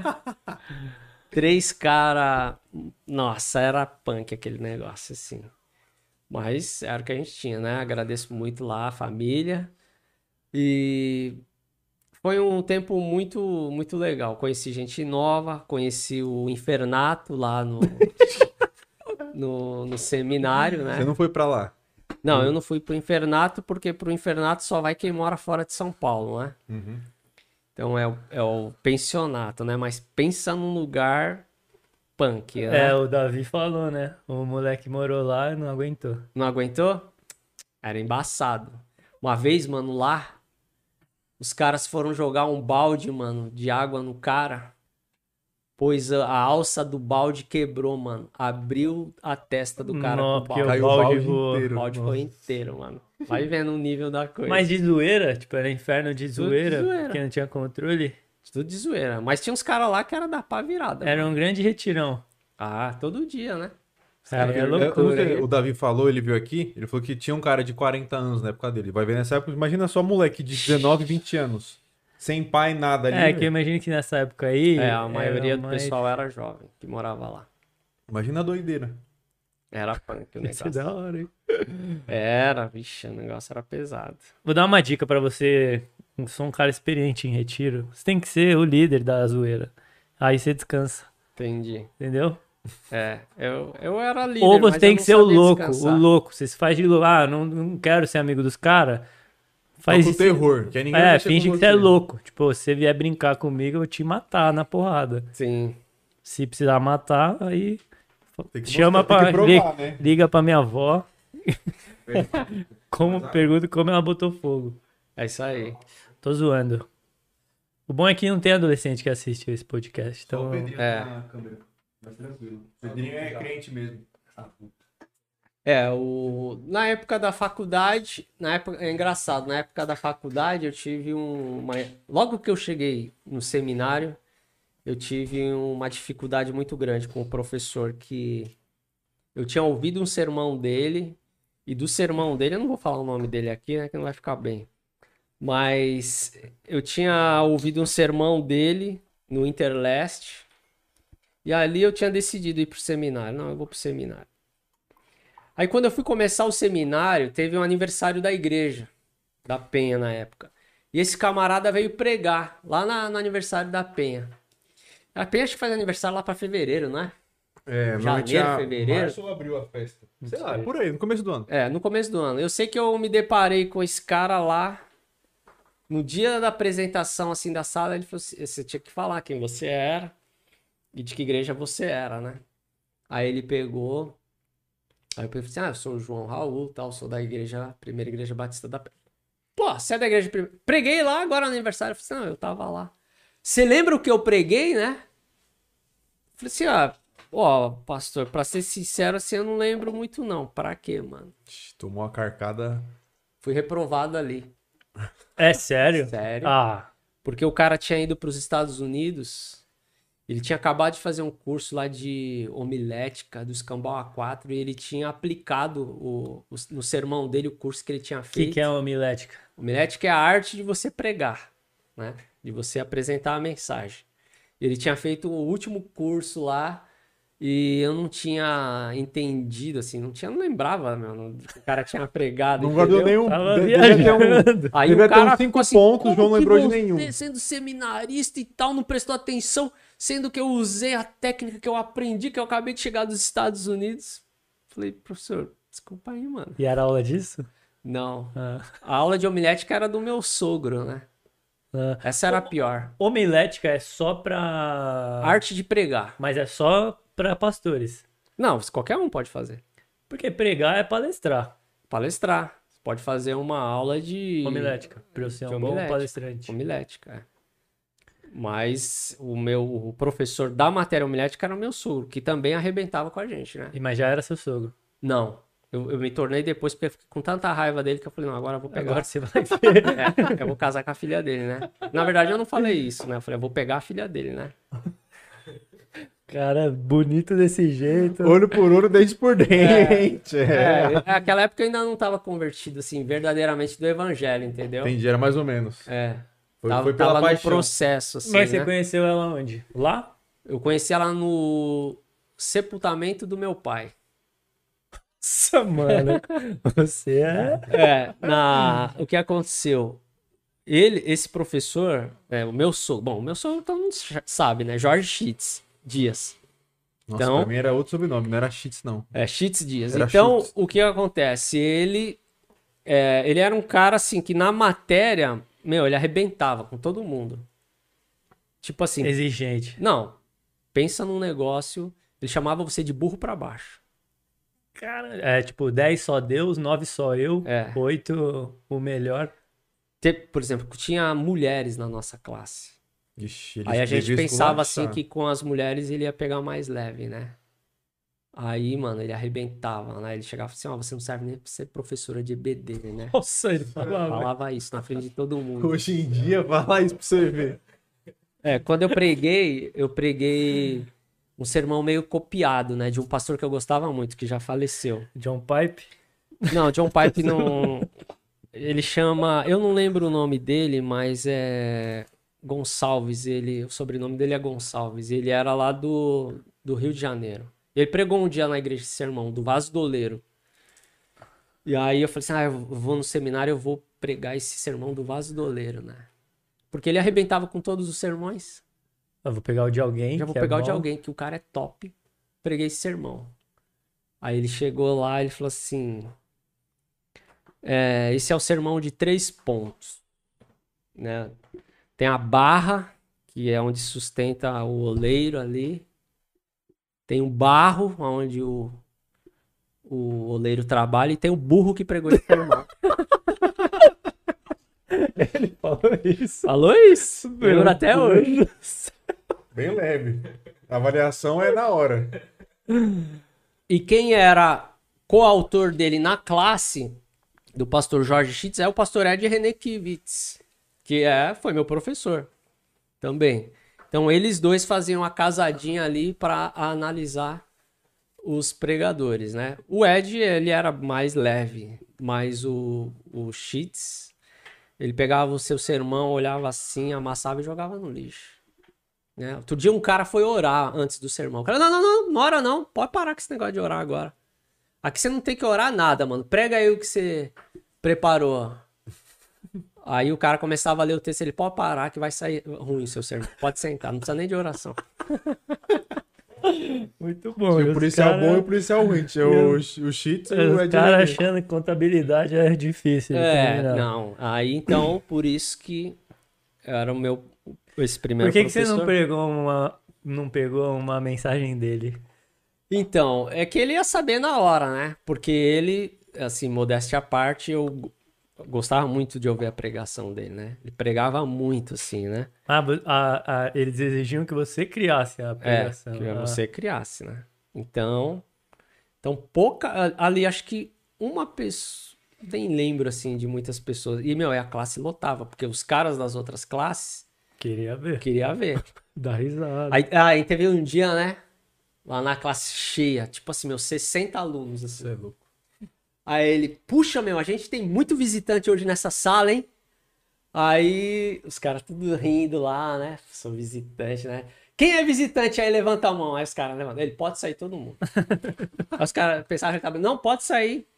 Eu só sou re- responsável por essa turma aqui. Por vocês eu não sou. Então vaza da sala. Aí os caras tinham que levantar, mano, e sair, cara. Vai vendo. Vê se pode um negócio desse. Eu acho que ele vai me processar se ele ouvir esse bagulho aí. Ah, o processo é muito caro, sabe? Processar alguém é caro, ninguém processa alguém. É, mas acho que ele pode me processar, né? Só a empresa. Eu tô. Não tô querendo difamar ele aqui, entendeu? É só contar uma experiência. E não é difamar, é, é constatar um fato. É. Não é fake news. Mas né? na- os caras falam aqui, teológica, o cara que vai na teológica achar que vai ter experiências espirituais lá, tá completamente enganado. E eu acho que, é lógico que ele é um escroto sendo isso. Um professor de qualquer matéria assim, é não é um educador, né? É. É que ele, na cabeça dele, ele, ele devia ter lá que ele é um, sei lá, na época ele devia preparar os melhores. Isso. Sei lá. Mas a, a, a experiência espiritual, ela não tá ligada a um local externo. Esse, aí a gente volta para nossa conversa inicial. A experiência espiritual, ela primeiro começa no seu coração. Por quê? Ah, o que, que as igrejas eh, estão fazendo hoje? Desde as mais modernas, como você citou aí os caras aí e tal, né? É O Dunamis ou outras experiências, o que, que eles fazem? É você colocar num local, num ambiente, num horário, num templo e chamar aquilo de espiritual. Sim. Ou ir para uma faculdade. Os padres já fizeram isso, mano. Eles já foram lá para os mosteiros, eles já sabem o que, que acontecia lá dentro dos mosteiros. Isso está na história. Uhum. Os caras achavam que eles iam chegar lá e eles iam se tornar mais espiritual. Entrava bebida, sexo, jogo. Os caras varavam a noite. Então você Overnight. overnight, você configurar o, a, a espiritualidade a um local externo, não é isso que Jesus está falando. Sim. Ele está falando que isso vai acontecer no seu interior. Não significa que você não vai é, é, você não vai fazer parte de uma igreja. Você vai celebrar numa igreja, mas a sua espiritualidade é do dia a dia, mano. É é você tá nessa dimensão da fé e da consciência do evangelho ali do dia a dia. É, Sim. isso é espiritual, né? É, mas a. Acho que a faculdade, o cara acho que vai ter um bagulho ali que vai ser um É, sobrenatural é. que vai sair É. com a mão impondo assim e todo mundo vai ser curado. Então, mas, Mas não, né? é, não é, não é isso daí. É, mas é, tem muita gente lá que tá lá por isso, achando que vai ter isso, e às vezes é os que, os que falam lá e que. Uhum. Porque eles falam, né? Ah, é, teologia dá uma esfriada. Você nunca ouviu mas, falar mas a nisso? teologia dá uma esfriada mesmo. Então, mas esfriada no quê? Que que Na tava fé aqui? do cara. Então, aí, mas aí vem um cara aqui e falou: se o cara mede a sua espiritualidade pelo. Como Pela é, que... emoção. é, aí realmente vai esfriar. Então, como que se mede a espiritualidade de uma pessoa? Esse é um outro ponto interessante. É o Tipo, quanto ela, eu acho, tá? O quanto ela abre mão da vida dela como. é, eu ia falar um terrestre. Não, ele é humano. Não, ele é humano, Um mas ele passa a abrir mão de certas, certas é, Vontades e desejos? é, cer- certo, tipo assim, ah, eu abro mão de me, querer me, de tor- me tornar rico pra me sacrificar pelos outros. Eu acho que ele já tá vivendo num aspecto mais espiritualizado. Pode, pode ser considerado, né? Mas a, a espiritualidade da pessoa tá ligada nessa consciência, nova consciência que vem a partir das categorias do reino de Deus e do evangelho. Primeiro ponto, é essa ter essa consciência. Eu começo a impregnar isso no meu caráter, que é esse negócio aí, de dia a dia, pouco a pouco, glória em glória, graça em graça, eu vou vou deixando essas, essas coisas aí que é, esse meu jeitinho às vezes de negociar, esse meu jeitinho de levar o outro é, no papo, esse jeitinho de cuidar melhor ou pior da minha família ou da minha esposa. É, e aí eu vou vendo o que? O que é espiritual frutificando em mim. E o que é espiritual fruti- frutificando em mim não tem jeito. É Gálatas. É. Se torna uma pessoa amável, bondosa, domínio próprio. É, sou fiel a Deus naquilo que eu tento ser fiel. Sou a- fiel às pessoas que eu disse que eu vou ser fiel. Sou fiel a mim mesmo. Porque não adianta o cara. é, ah, o cara não tem nenhum pecado. Ah, mas ele tem o pecado ali de que ele não é fiel com a esposa dele, de dizer pra ela: Ó, esse casamento não tá dando certo. Ele não tá sendo fiel, ele não tá falando a verdade pra ela. Então, essa manifestação do fruto, ela vai crescer dentro da gente. Isso é espiritualidade. O restante é coisas que nós agregamos em cima desse negócio. Mas espiritualidade está ligado ao tipo de pessoa que começa a produzir a partir do espírito, porque a espiritualidade vem do espírito e no nosso caso é Espírito Santo. Nas outras religiões, espiritualidade é, é ah, eu tipo fazer uma meditação de duas horas. Uhum. Não, espiritualidade no evangelho é você frutificar a partir do Espírito Santo. E do Espírito Santo são as nove manifestações do fruto que aparecem em Gálatas. Por isso você vê lá o pastor, eu daqui 10 anos, eu tenho que ser mais amável, mais fiel, eu tenho que ser mais, tenho que ter mais domínio próprio. Eu tenho que ter mais é, bondade com as pessoas. Isso vai significar que você está cada vez mais Isso que eu tô crescendo, espiritualizado. eu tô, eu tô crescendo na fé. Porque o que Paulo vai dizer é Cristo em vós, a esperança da glória. Ou seja, Cristo tinha todas essas qualidades. Hum. O objetivo final é ser parecido com ele. Sim, é isso aí. Essa é a nossa espiritualidade, é ser parecido com Jesus. E eu acho que um ponto voltando, e aí volta até o que a gente falou sobre ser criado na igreja, é o, é o lado emocional, né? do tipo, ah, eu canto, eu sinto meu coração, eu sinto arrepiar, eu sinto alguma coisa ali. E eu acho que a teológica não é que ela tira isso, mas ela coloca muita coisa lógica. É ela cada- coloca é. muita teoria. Cada tradição vai puxar para um lado. Uhum. Se você pega um seminário pentecostal, né, o pentecostal, ele vai puxar para o reteté. Você pega um seminário presbiteriano, vai puxar lá para teologia calvinista, para os credos e tal, metodista, batista, cada um vai puxar para um lado. Mas todos são farinha do mesmo saco. Uhum. Por quê? A espiritualidade está ligada na fé e nessa consciência. O justo vive pela fé. Sim. E que fé? Meu, que eu tenho uma nova consciência. E que eu tô seguindo nesse lugar. Pá. O restante é invenção. E vocês podem ver, esse período de pandemia, o que que segurou aí, é, o que que segurou o pessoal que não podia mais ir para a igreja? Foi a emoção? Que emoção? De ficar ouvindo pregador pela internet? Que emoção que tem isso daí? É, em casa não tem Não luzinha, não tem luzinha, não fumaça. tem, não tem fumaça. Que emoção. Então, a toda espiritualidade que tiver ligada a experimentar e for ligada às emoções, tá fadada a morrer ou o cara pirar. Uhum. E acho que a faculdade expõe isso, né? Tipo, ela vai forçar o cara a enxergar isso. Pelo bem ou pelo mal. Olha, eu vou ser bem sincero com você. Não sei se a faculdade vai fazer ver isso daí. A faculdade, todas essas faculdades que vocês citaram fazem parte do sistema. né? Você você gosta, né? Por quê? Você gosta de confrontar o sistema. Não, é porque eu tô tentando sair fora do sistema. É? É. Eu, tô, eu sou um cara que tenta sair fora do sistema. Mas aí você não vai ter que trocar o nome da igreja lá?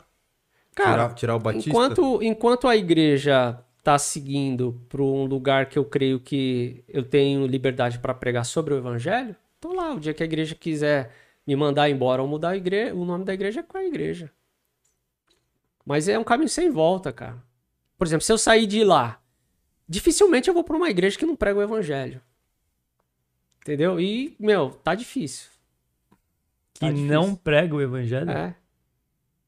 Eu vou para uma igreja que prega o evangelho. Ah, sim.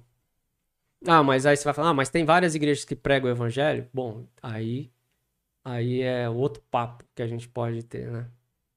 É, Ah, acho que é um, Então, é um mundo tem de várias, igrejas. mas tipo, quando você fala assim, a teológica é do sistema. é do sistema, ela vai, ela vai pregar o quê? Ela vai pregar, ela vai ensinar o camarada a ser um pastor batista, vai defender a denominação batista, em detrimento das outras denominações, vai achar que a doutrina dela é a melhor, é a mais correta, entendeu? É dentro de um sistema, é assim. O presbiteriano vai falar a mesma coisa, Ah. o assembleano vai falar a mesma coisa, só que quando você parte para conversar sobre os princípios absolutos da palavra de Deus, que é o evangelho, os caras não querem conversar sobre isso, eles querem ficar falando sobre as doutrinas secundárias deles. Mas será todas? Porque as batistas são independentes, então, tipo, eu conheço muito. Mas segue, segue o, o. Talvez tenha um pouquinho mais de dependência, mas vai seguir o rito que vem, às vezes, da. Que rito que o rito existe? que vem da convenção, o rito que vem da faculdade, o rito que vem das doutrinas batistas. Né? Eu sou batista por convicção, eu já quis ser da Assembleia de Deus. Mas Deus não me deu o dom de línguas, então eu não pude entrar né? Foi de negado. Deus. É, lá, lá tem o batismo e tem o. Mas que Precisa tipo falar em de, de rito que a convenção exige das batistas?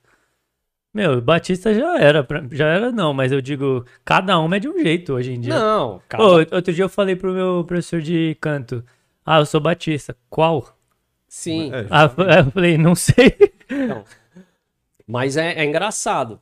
Então, aí. E eu nem sabia o que que era ser batista até o Isaías falar. Então, tem até. Então, é, esse é o lance, porque a hora que você chega mesmo no final das contas, você bota o cara pra fora. Você é batista de qual? Se você não é batista da minha, eu boto você pra fora. Ou tem que batizar de novo, às vezes, pra participar É. da igreja. Você entendeu? Então, tem um videozinho que eu tava até conversando, né? Com, com o Léo na, na vinda, que eu não, eu não consegui achar esse vídeo, porque eu vi esse vídeo dentro de um outro vídeo de um, de um pastor que é relativamente polêmico. Mas se eu mostro o vídeo dentro desse, desse pastor, as pessoas vão jogar fora o vídeo. Uhum. Mas tem um videozinho que é um, é um desenho animado. Então tem um cara lá que ele, ele, ele, ele tá querendo se suicidar. Ele vai pular da ponte. Aí quando ele vai se jogar, chega uma moça assim gritando: Ei, ei, espera um pouco aí, não, não, não se mata não. Você é ateu ou você acredita em Deus? Ah, eu acredito em Deus. Ah, glória a Deus, eu também acredito em Deus. Aí ela fala assim: Mas você acredita em Deus, mas você é católico ou você é protestante? Eu sou protestante. Ah, glória a Deus, eu também sou protestante. Aí a, a conversa continua e ela, mas você é protestante de que linha? Ah, sou batista. Ah, você é batista? Eu também sou batista, glória a Deus, né? Mas você é batista reformado? Você é batista liberal?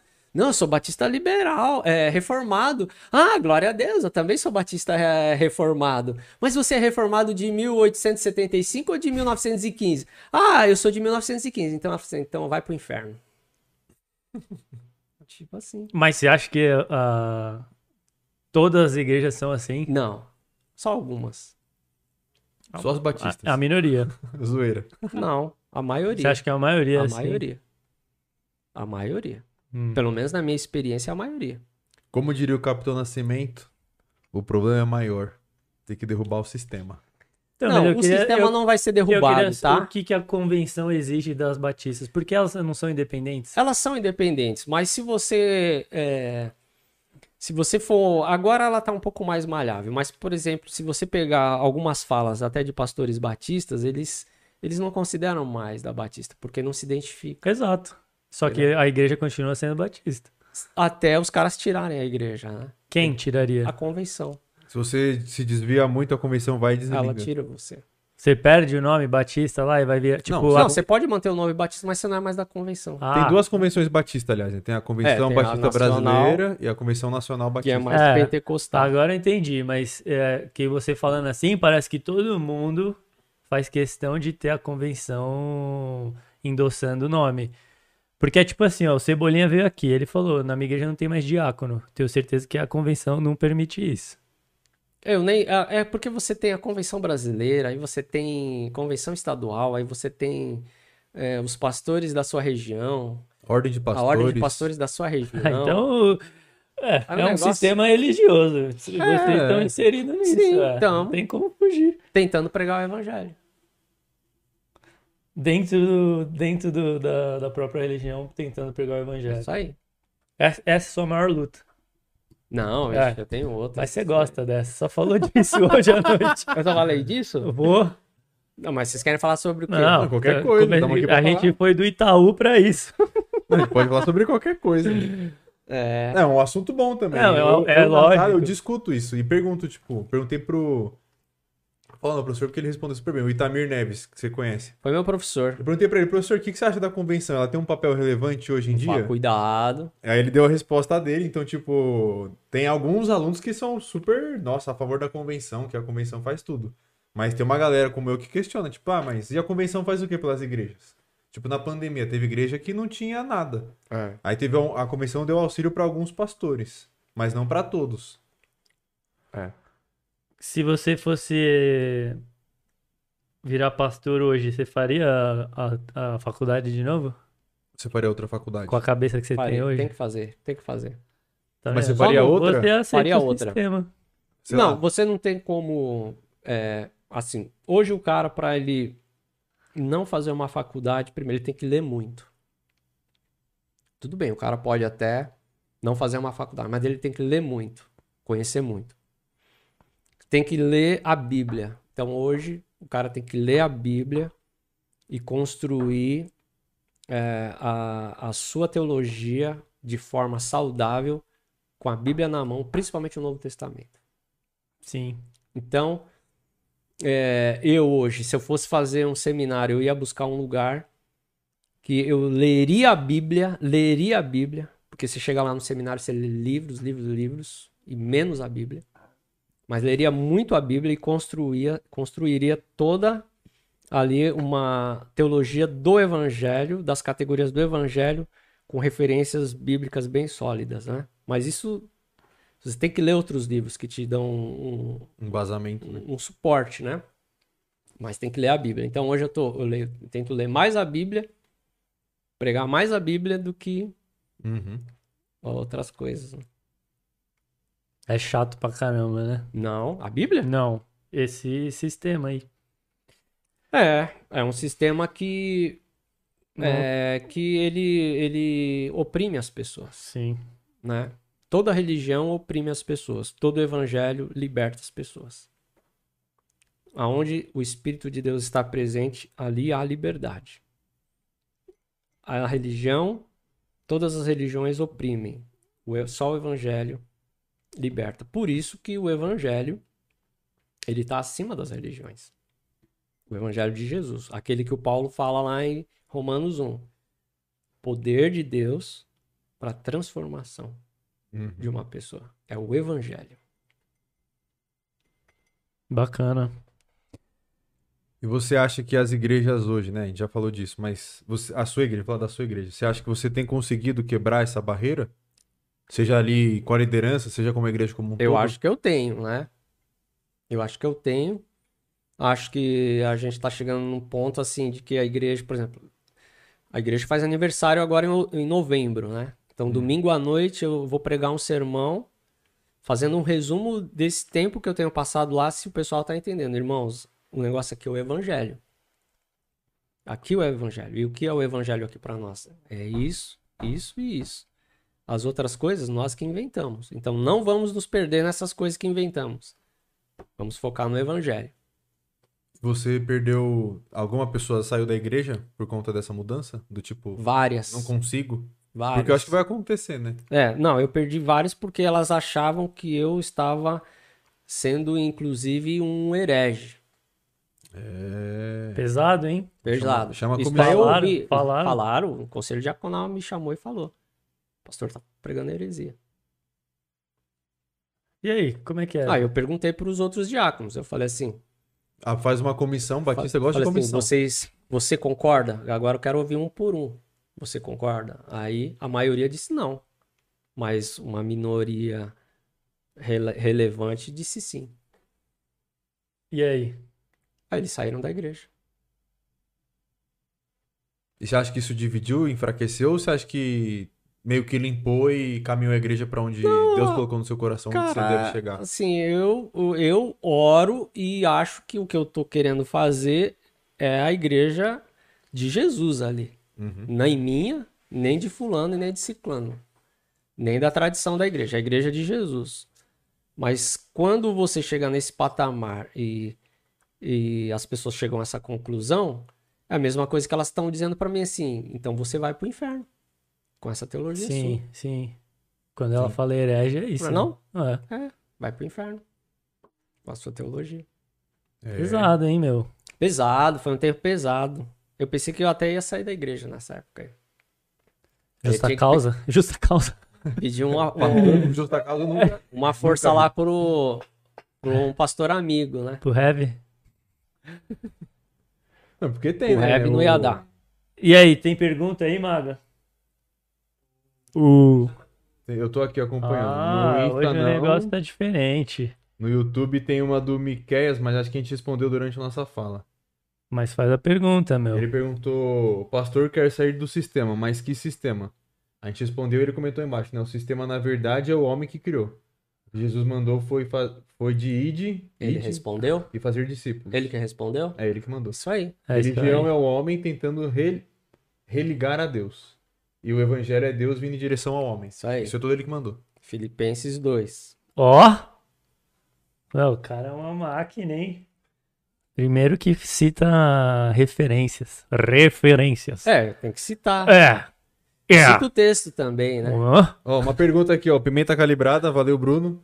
Mandou. Como você encara o desafio de unir as pessoas em pleno século XXI, que está cada vez mais segmentado? E aí eu vou acrescentar, não só segmentado, mas como é, polarizado, né? Não existe o centrão, só a direita e a esquerda, o certo e errado para a maioria dos temas. Mas todos eles estão ligados. Se você pegar um cara fundamentalista, ele vai ser de direita extrema ou vai ser de esquerda extrema. Seja fundamentalista é, de direita ou de esquerda, ele é fundamentalista. Ele não, é- não tem assim um bom senso. Com essas pessoas é difícil você conversar. E como, eu não sei se na sua igreja tem, não sobre Tem, política, eu mas tô- sobre outras não, coisas. Eu tenho lá na faz? igreja, eu tenho lá na igreja, a minha igreja, a igreja que eu sou pastor, está em São Bernardo do Campo, berço do petismo. O predinho do Lula encheu, hein? A avenida atrás da minha casa tem um prédio do Lula sendo vendido lá. Se alguém quiser comprar, tá lá. É onde ele morava? Não. Ele morava em outro lugar. É, Lá na igreja eu tenho pessoas que são líderes no sindicato de metalúrgicos de São Bernardo. Tenho pessoas que são bolsonaristas. E o ano de 2018 foi punk. 2018 e 2019. Eleições? É, mas se você pegar o. Se você pegar é, essas pessoas e olhar para os discípulos de Jesus, você vai ver que é, é o mesmo grupo. Você tinha Simão o Zelote. Quem que era o Zelote? O doido que queria matar todo Matava, ele andava com punhal, ele ia matar. E você tinha um fariseu, você tinha um publicano, é, publicano não, você tinha um cobrador de impostos, mundo. Pesca... Simples pescador. e você tinha um pescador e você tinha gente lá da, é, do outro lado. É, você tinha Mateus, Esses são os discípulos. são os discípulos. É a Só mesma pra coisa, tem claro. petista e bolsonarista. Sim. A única unidade que pode ter é em Jesus. Porque se não tiver nele, não tem em outro lugar. O que nos une é maior do que nos separa. É, ele quem, quem pode fazer isso. O Espírito Santo que faz essa unidade acontecer. Uhum. Se você der a- abrir o seu coração pro Espírito Santo, você vai estar engajado num corpo do Cristo sadio. E vai estar unido. E você e eu tenho lá pessoas e convivo com as duas. Eu convivo com um cara que diz assim: "Pastor, sexta-feira nós vamos no clube de tiro".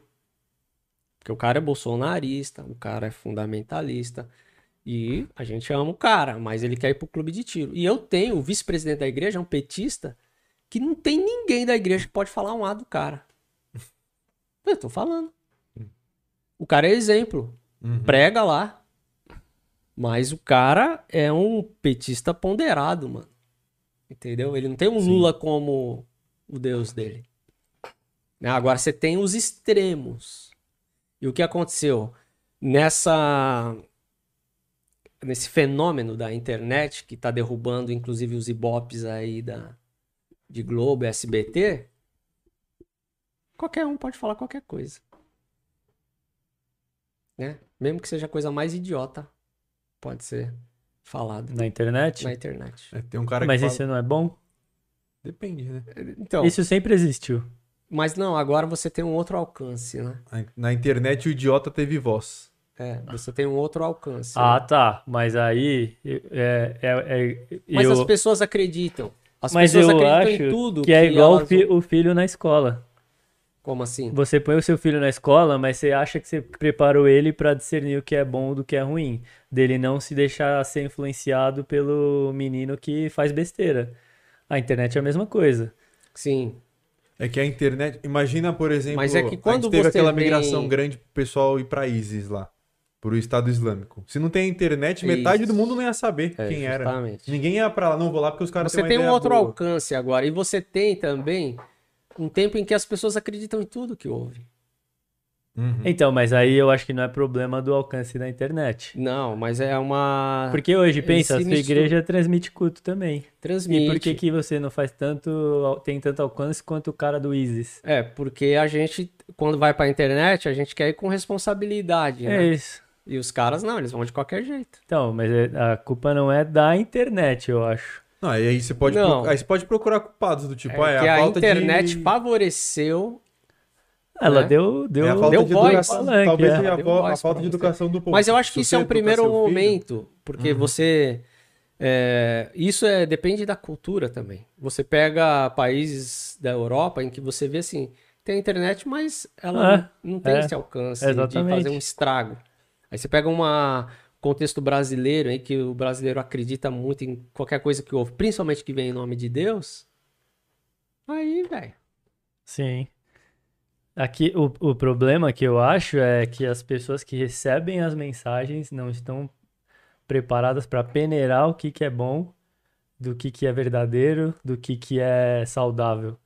Então, tudo, tudo que vier na internet, porque, meu, como ferramenta, é muito boa. Sim, muito boa. E Agora, vai tá é- tem o ônus e o bônus, né? É, vai fazer uma revolução. Tanto que tá caindo os ibopes aí. Acho que hoje eu vi que a Globo e a SBT, né? Uhum. Não, a, tá a perdendo Globo perdeu de- de propaganda muito dinheiro. Não, de cada cinco, a, a reportagem que eu vi é, de cada cinco é, assinantes, um caiu fora da Globo e da SBT. Mas eles mesmos estão migrando para É, a Globo, Streaming, a Globo é a vão- pioneira na migração brasileira. Isso daí você pode ter certeza. E o, o Miqueias, que fez as perguntas, ele perguntou também quantos membros tem na sua igreja. Aproveita e fala onde é a sua Deixa igreja, pra quem perguntas. quer... Minha igreja é no Rude Ramos, primeira igreja batista em Rude Ramos. A gente tem cerca de 340 membros hoje Uhum. e estamos aí na luta aí. Vocês sentiram muito a pandemia como igreja? Cara, pode tomar, pode tomar. Na tranquilo. igreja, para você ter uma ideia, nós não tínhamos nem transmissão. No primeiro domingo, depois de 17 de março, eu tava com uma webcam transmitindo o culto e minha esposa tava tocando no piano e eu cantando lá só para os irmãos é, receberem o culto, assim, para não falar que não tinha nada, né? Porque a gente não tinha transmissão. Aí depois veio uma galera muito boa dos jovens que nos ajudaram lá é, a comprar equipamento, essas coisas assim. E agora a gente acordou para essa coisa da, Internet. da internet. Estão se preparando para entrar nesse Estamos, temos mundo, um projeto. foguete que não É. dá ré. Tem. Pode fazer agradecimento aqui? Aqui Pode. pode, fazer agradecimento, cobrar dívida, Vender. Pode cobrar vender, você que dívida? gosta de. Pode. Vender também? vender Também. também. Então, é- peraí, então vamos lá. Isso é a internet, cara. Ah, é... internet é isso. livre-arbítrio. Mas antes de você falar que, que você, vocês não me avisaram antes, mano? A única coisa que pode te derrubar na internet é o algoritmo do YouTube. Eu mesmo. E você, é, mesmo. Você mesmo. Mas é muito difícil, porque tem babaca que abraça. É? Não, mas se o algoritmo derrubar ele, já era. Não tem o que fazer. É. É. Mas esse é o YouTube. A internet ainda tem a Deep Web ainda pra entrar. É, não, tenho, eu tenho lá na igreja tem um cara que eu agradeço, Márcio Stefan, assim, agradeço muita gente, mas ele, ele nos apresentou um projeto para irmos para a internet, né? Um cara que Ele vende isso? ele trabalha com Então isso. faz uma propaganda dele depois. Eu nem preciso fazer propaganda dele porque o cara já trabalha na empresas aí que, assim, o cara tá bem, entendeu? É, ele trabalha na Oracle, então o cara é, tipo, é praticamente único no Brasil. Então ele tá desenvolvendo um, um projeto que, pastor, vamos para as mídias, vamos para a internet como porta de entrada, né? Das pessoas, mas tem que ir assim, assado, papapi, papapá. Falei, beleza, então precisa agradecer ele, porque é um- ele tá fazendo voluntário esse trabalho, né? Se fosse pagar, Uhum. Não não tem. tem din-din. Então, agradecer ele. Vender. Ó, se você estiver vendendo o seu carro, converse comigo antes de você vender. Né? Porque eu, de repente, você pode contribuir para a aposentadoria do pastor, né? Você Ah, sabe, né? o cara é pilantra, agora ele é Pastor. pastor, né? É. Porque você sabe, né? Pastor, assim, não posso reclamar do meu salário, mas também preciso pensar no meu futuro. Então, se você for vender o carro, dá uma ligadinha pro George, pro Isaías. Entre em contato com a gente que a gente faz a ponte aí. É. faz a ponte. Cai, cai comissão na- no nosso colo? Cai, cai uma comissão. Opa, aí é bom, hein? Conheço uns caras aí que pegam uns carros aí. Mas é isso. E livro, pretendo não escrever nenhum agora, porque tem que ler mais a Bíblia. Mas já escreveu algum livro? Não. Já pensou em escrever Já. ou nunca? Já pensei em escrever um. Se eu fosse escrever, é, eu queria pegar todos os textos que falam sobre o evangelho e deixar bem claro para a pessoa assim o que significa o evangelho, entendeu? Porque às vezes eu acho que a pessoa ela não consegue de forma objetiva falar assim, não, mano, eu me converti ao evangelho de Jesus, entendeu? Nesse ponto, você acha que o cristianismo puro e simples de C.S. Lewis Não, se nossa, aproxima? É, é, aproxima, mas é muito complexo, né? C.S. Lewis é um cara que você precisa ler, reler. Eu tô pensando assim, algo bem simples. O evangelho é isso, ó. Pá. E, por exemplo, é, você está reconciliado com Deus. Isso é o evangelho. Mas no seu um livro, livro de no 15 seu livro, páginas. seu livro não estaria escrito assim, o evangelho é isso segundo o João Raul? Não, pelo amor de Deus. Isso é louco. Tem que ser segundo o evangelho. Porque o apóstolo Paulo, quando ele escreve em Gálatas, vocês estão se afastando do evangelho, que outro evangelho é esse? Hum. Não existe outro evangelho. Então, na cabeça de Paulo, tem um evangelho muito claro. Mas na cabeça dos Gálatas, tem um outro evangelho que eles chamam do verdadeiro evangelho, que o Paulo fala que não é o evangelho. Entendeu? A igreja ali, Jesus morreu, deu 10 anos, menos até, a igreja já estava com muito problema. É, então. As cartas de Paulo foram para tentar resolver os B.O. que tinha nas igrejas. É, então, o que que acontece? O evangelho simples, né? Porque o que acontece? Cada denominação dessa vai falar que o evangelho dela é o verdadeiro. Inclusive, eles começam, não, agora é o evangelho verdadeiro. não é assim que eles começam? Sei. É, eles falam assim, não, agora é o evangelho puro e simples, tá aqui com a gente, ó. Aí ele pega o quê? A doutrina dele e bota lá.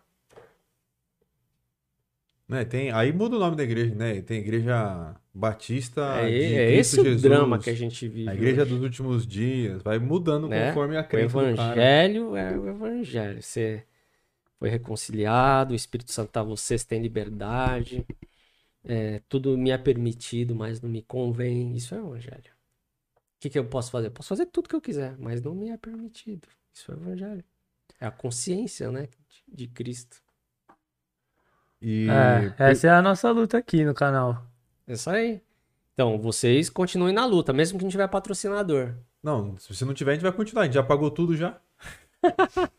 é, porque, Porque, aí. porque esse é o evangelho, e se vocês basearem num documento que é bíblico, não precisa escrever nada, você só precisa pegar o que está pronto e construir dentro de uma lógica do evangelho. Tá na Bíblia, tá no Novo Testamento. Você só precisa, não precisa acrescentar a palavra de ninguém, nem de nenhum teólogo, de nada. Pega as palavras de Jesus, pega a carta aos Hebreus, você vai ver. Uhum. A É, carta aos Hebreus é uma instrução que Paulo deu. Não foi Paulo que escreveu Hebreus. Essa ninguém sabe. Não, Quem? mas não foi Paulo. Mas quem escreveu? Quem escreveu? Eu não tenho como provar, mas eu acho que foi Apolo. Não tem. Ninguém comprova dar o nome certo, mas. Mas eu a acho que foi maioria Apolo. fala que não foi Por quê? Paulo. Um cara que tem envergadura do apóstolo Paulo e dependendo do tema, ele tem uma envergadura maior do que o apóstolo Paulo, é o Apolo.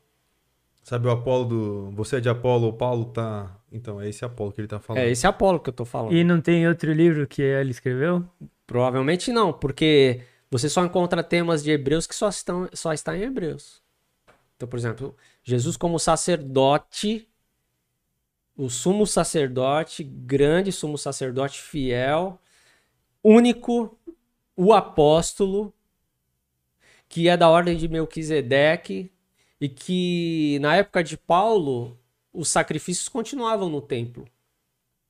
Mas quando Hebreus escreve, ele fala assim: Meu, abandona esses caras aí, abandona esses sacrifícios aí. O apóstolo Paulo ele não entra profundamente nesse tema do sacrifício dos, dos sumos sacerdotes ali que eles precisam realizar. Hum. O autor de Hebreus entra, É. Aí deve ser Apolo. É, provavelmente. Paulo que é, leva a acreditar. é, Paulo é desacreditado porque toda a carta de Paulo ele começa. Paulo, servo de Cristo, não sei o quê. E Hebreus não tem nenhuma introdução. chegar lá no céu, os dois vão falar, não, Não, era e- nem e- eu, nem ele. É, talvez não, mas a forma da escrita nos originais eu não li, mas quem conhece diz que o, a carta de Hebreus é uma carta assim que, meu, é uma sublimidade da escrita. A pessoa que escreveu, ela foi muito assim meticulosa com como ela O escreveu. cara manjava de grego. Teve cuidado pra ninguém interpretar. É. Entendeu? Foi muito bem escrita. Mas essa é a ideia aqui no canal, né? Voltando um pouco de ser simples e objetivo. Então. É, não é só ser simples e objetivo, porque até se Sim. você quisesse torcer uma mensagem, você consegue Mas ser é simples ser e algo direto e, e mas mostrar a simplicidade, né, da pessoa. mostrar o evangelho mesmo. Tanto que aqui a nossa ideia agora é começar a fazer. Não é uma igreja online só online, mas é uma igreja que tem. que está online, mas que se encontre e seja igreja. Sim. Tem que ter um encontro, né? Sim. Sim. Face to face, né? É, pra gente dividir ali as alegrias e, E um crescer. ajudar o outro. É crescer. E um- uma das grandes, é, um dos grandes questionamentos que o Isaías trouxe é, na maioria da, a gente tem o culto na igreja e normalmente depois do culto a gente não tem tempo de refletir ou de compartilhar o que entendeu, que a gente vê que é muito importante. Isso. E a gente queria esse tipo de coisa, do tipo, teve a mensagem, uma mensagem do, de alguém e criar ali a oportunidade das pessoas discutirem. Igual faz em retiro, Isso célula, aí. e aí a, A nossa ideia ideia é é essa, mais ou menos essa. então você que trabalha com igrejas, Você que tá montando o sistema dele pra internet, pode vir falar com a gente também que a gente aceita uma doação. não, eu sou, uma- aqui de- eu sou a cabeça pensando. Ah, é? Tô brincando. E aí teve duas perguntas da senhora Soraya, Hum, sua irmã, A esposa é a esposa pergunta, do dono do Dunamis. é, a esposa do Luciano aí, do Soraya Lúcio. Hayashi. Ela perguntou a primeira. Hayashi, ó. Como você dele. conheceu a Lisiane? Você comentou que foi no velório do seu pai, mas se tem alguma coisa mais interessante ou, né, uma coisa diferente aí. Porque ela é bem bonita pra você, né? Convenhamos. Não. Deus me abençoou com uma mulher bonita, assim, na humildade. Minhas filhas são bonitas, né? E ainda bem que não puxou você, hein? não me puxou. Mas eu sempre digo pra elas, a maior beleza é no interior, não é externa. Sim. né? E a gente caminha por esse, por esse lugar aí. Mas eu, a, a Rebeca, minha prima, tinha contato com o pessoal de São José. Então ela também ajudava ali na ponte com, ah, sabe, a filha do Cheats, ela é bonita e tal, papapi.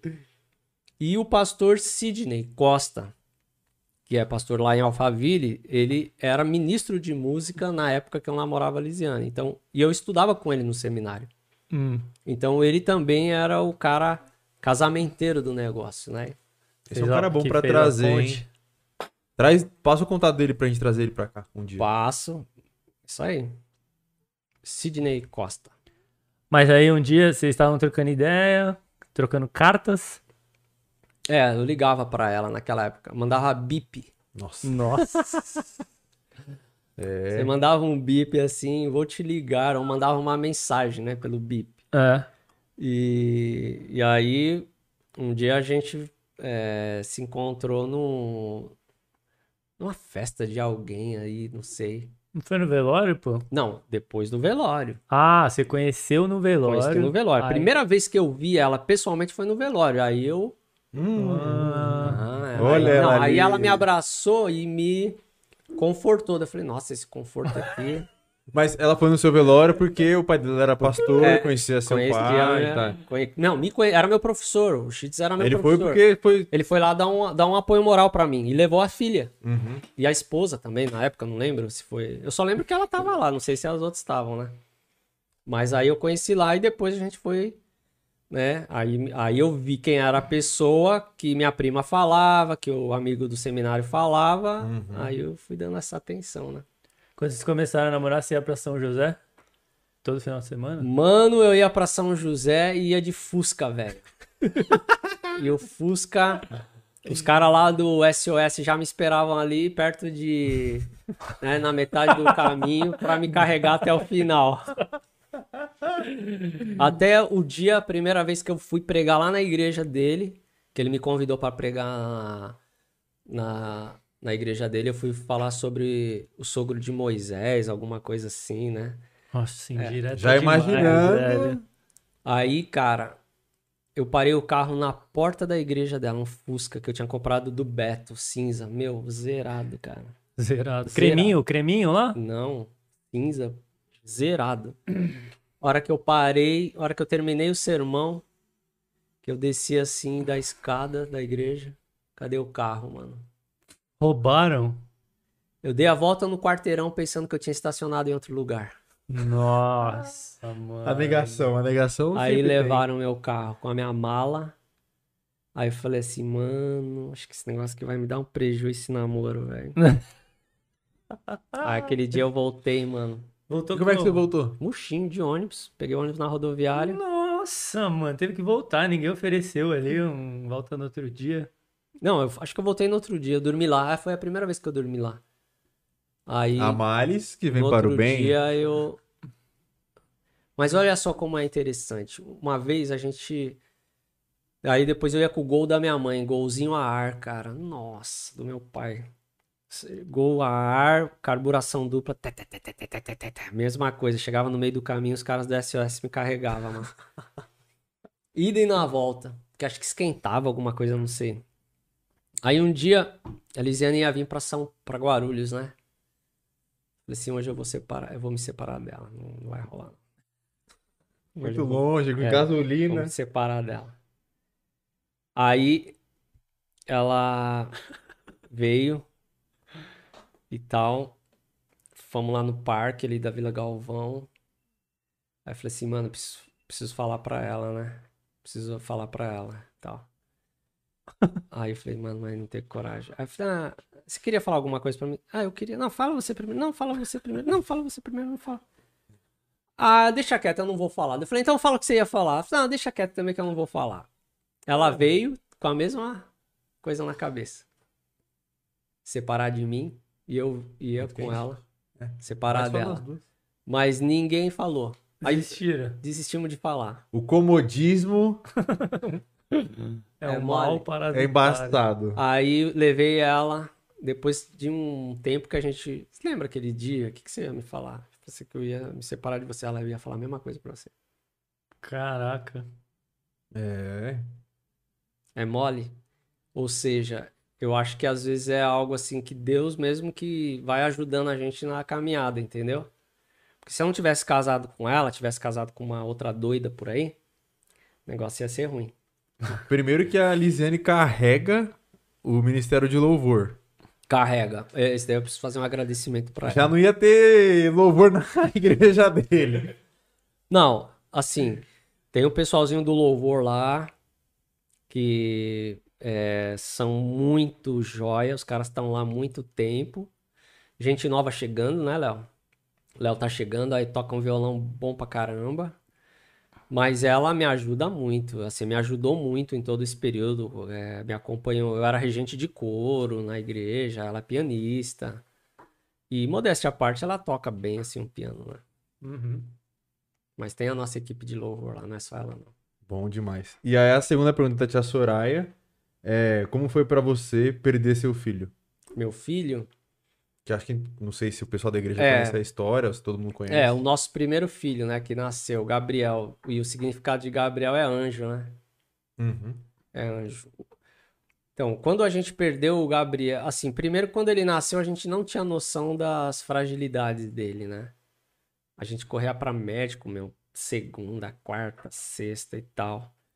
E foi um, assim, eu lembro que a médica falou assim, olha, ele foi fazer uma cirurgia, né, de, de eh, uma íngua, ín- íngua, Não sei não. é, uma íngua encar- encarcerada, é. E a médica falou assim, não, ele não, isso daqui, ele vai fazer a cirurgia e vai, vai ficar tudo bem. Ah, tá bom. Então a gente pensava que ia tocar, né, o barco, né, com as dificuldades lá, mas a gente não enxergava muito. Aí quando ele morreu, primeira coisa que veio à mente era que, pô, os médicos pisaram na bola, né, mas o médico que tinha operado ele, ele tinha um filho da mesma idade. de Nossa, o cara ficou meses. arrasado. O cara ficou arrasado.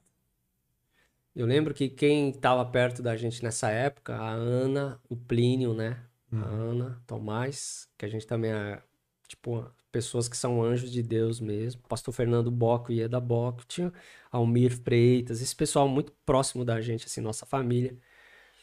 Mas eu lembro até hoje que foi um baque, e eu me lembro até hoje o culto. O culto foi feito, inclusive, acho que no Santuário da Penha. Eu lembro. Foi o primeiro culto que foi no santuário, porque É. eu não cabia no É, salão não cabia. social. E eu, eu tava sentado assim num lugar que eu vi o topete do Gabriel. Porque o, o, o Gabriel tinha um topetão assim, né? Tipo o seu. É, tipo o meu, assim. Aí eu falava assim: Deus vai levantar esse menino do caixão. Vai vendo, ó. Ele ressuscitou Lázaro, ele vai ressuscitar meu filho. E passando a hora, e passando a hora. E nada, e nada, e nada, e nada. Aí chegou a hora que eu tinha que falar, né? Eu- eu, eu, disseram lá, se quiser dar uma palavra aí. Aí quando eu dei a palavra, eu falei assim, é, não, acho que não vai mais levantar, né? Gabriel não vai mais levantar aí do, do caixão. Aí eu li o Salmo 23. Inclusive é o Salmo 23 que eu vou pregar domingo. Que é o vale da sombra da morte. Hum. Que todo mundo vai passar, não tem jeito. Então essa teologia da prosperidade aí, furada. Você vai passar pelo vale da sombra da morte. Uma hora você vai passar. Mas você pode ser guiado pelo pastor. Claro que a gente fez terapia, fez tudo isso, precisa fazer, mas foi foi uma época que eu pensei que eu não ia mais levantar não. Inclusive foi uma das poucas vezes que eu pensei em me suicidar. Sério? É. Eu tava um dia lá no. Eu morava lá no. Na Parque do Carmo, sétimo andar. Você entrou em depressão? Não, eu não cheguei a entrar em depressão. Mas teve um Mas é um dia. estresse muito grande. É, teve um dia que eu. Eu tava sentado no sofá e o sofá pra janela é bem encostado, né? Aí eu tava sentado no sofá, eu abri a janela, aí eu sentei na janela. Falei, quer saber? Não tem mais nada pra mim, não. Aí acho que Deus falou assim, foi uma, foi uma das únicas vezes que eu ouvi Deus falar comigo assim, "Não, aí, calma aí, meu. Vai um pouquinho pro sofá, pô. Volta rapidinho pro Volta sofá. aí, eu vou cuidar de vocês e tal. Eu vou cuidar de vocês, né? E aí, a gente passou. Mas eu, se eu perder uma filha hoje, eu já não sei o que que acontece comigo. E aí uma pergunta que eu penso, como que a morte do Gabriel, né, impactou você e a Lisiane pra cuidar das suas filhas hoje? Ah, a gente. Você acha que mudou, talvez, Ah, com certeza. a visão que vocês tinham de mundo e de filho Sim, e tudo mais? sim, sim. Ah, ah, porque você fica um pouco de culpa, às vezes, de não ter cuidado direito da criança e tal. E aí você vai cuidar bem do, do próximo, né? Uhum. Que vem. Então a Júlia, por exemplo, quando ela nasceu, a gente já. Todo cuidado. A Isabela já foi mais difícil porque a Isabela chorou um ano seguido de madrugada, né? Então, Mas eu nunca precisei bater nas minhas filhas. Só, só uma vez que a Júlia apanhou, quando tinha sete anos. Mas eu me arrependo. Já falou isso pra ela? Já, já falei isso pra ela. Ó, filha. Mas, é, porque eu acho que eu tava com um pouco de impaciência, alguma coisa assim. Mas, meu, nu- nunca precisei relar a mão nas meninas, assim, né? Então muda muito, assim, né? Se fosse menino, já ia dar um safanão, dar um peteleco, ah! Mas menina, né? E você acha que isso impactou na sua forma de ser pastor também? Não só pai, mas pastor? Eu acho que eu só tomei consciência disso mais pra frente, né? Eu acho que influenciou sim, mas só mais pra frente. Então, por exemplo, quando eu, eu ia num sepultamento, às vezes que eu ouvia assim que é, foi Deus que recolheu seu filho, eu falei assim, meu, que Deus recolheu o filho, cara? Deus recolheu o filho. Então, é, entre essas teologias assim, ah, que tá. é, inclusive, nossa, eu vi tanta besteira nessa época também sobre o meu filho no- no, tem gente que falava umas groselhas, mano, que falava, meu. Mas eu não acredito que Deus é que recolheu o filho de uma, de uma pessoa com idade de um ano de vida, dez anos de vida. Isso daí é, é o acometimento do pecado na nossa vida, mas não que Deus quis. Né? Aham. É, aí dá pra entrar, né? Se for nessa, nessa visão dessa pessoa aí que fez esse comentário, dá pra entrar numa viagem Não. do tipo. De Deus quer a maldade, o Deus não quer. E tudo que é mal, Deus quer, Deus não quer também. Dá pra viajar e fazer. Essa é outra coisa do evangelho. Deus é bom. A Uhum. essência dele é de amor e bondade. Sim. Sim. É a gente que torce pros caras ir pro inferno, não é Deus. Exatamente. E suas filhas? Já apresentaram mala já? Já tem alguém usando seu chinelo? Já apresentaram, mas não tá lá em casa ainda, né? Só a mais nova. Só online. É, a mais nova apresentou. Ah, mas nova tem 13 anos. 12. apresentou. Sabe qual é o nome dele? Você vai expor? João. É oficial? É só é que ela gosta dele, né? Ah, tá. Só gosta. Ixi, mas se ela estiver ouvindo, ela vai me pegar, cara. Não, vamos mandar. Vamos mandar na Pergunta escola aí se dela ela o tá link. ouvindo aí. Isabela, você Bela, tá ouvindo fica, aí, tran- manda... Bela, fica tranquila que eles vão cortar aqui o nome da pessoa. Cara, é o boca aberta, É, expôs mesmo, não tá nem aí. Vamos mandar pro João, Bela, Isabela. fica fria, tá? Que eles vão cortar o nome aqui, eu não vou falar mais nada. E a Júlia? A Júlia tá na, na época de estudos, né? Ela tá com quantos anos? 16. Ela, Ah, é vestibular. ela tá estudando, é, tá indo bem, isso é bom. Assim, hum, meu, dar minhas filhas, só agradecer a Deus. Uhum. Tem um ditado que diz assim, que se os pais não estragar, o filho cresce bem. Então, o que eu tentava fazer era não estragar.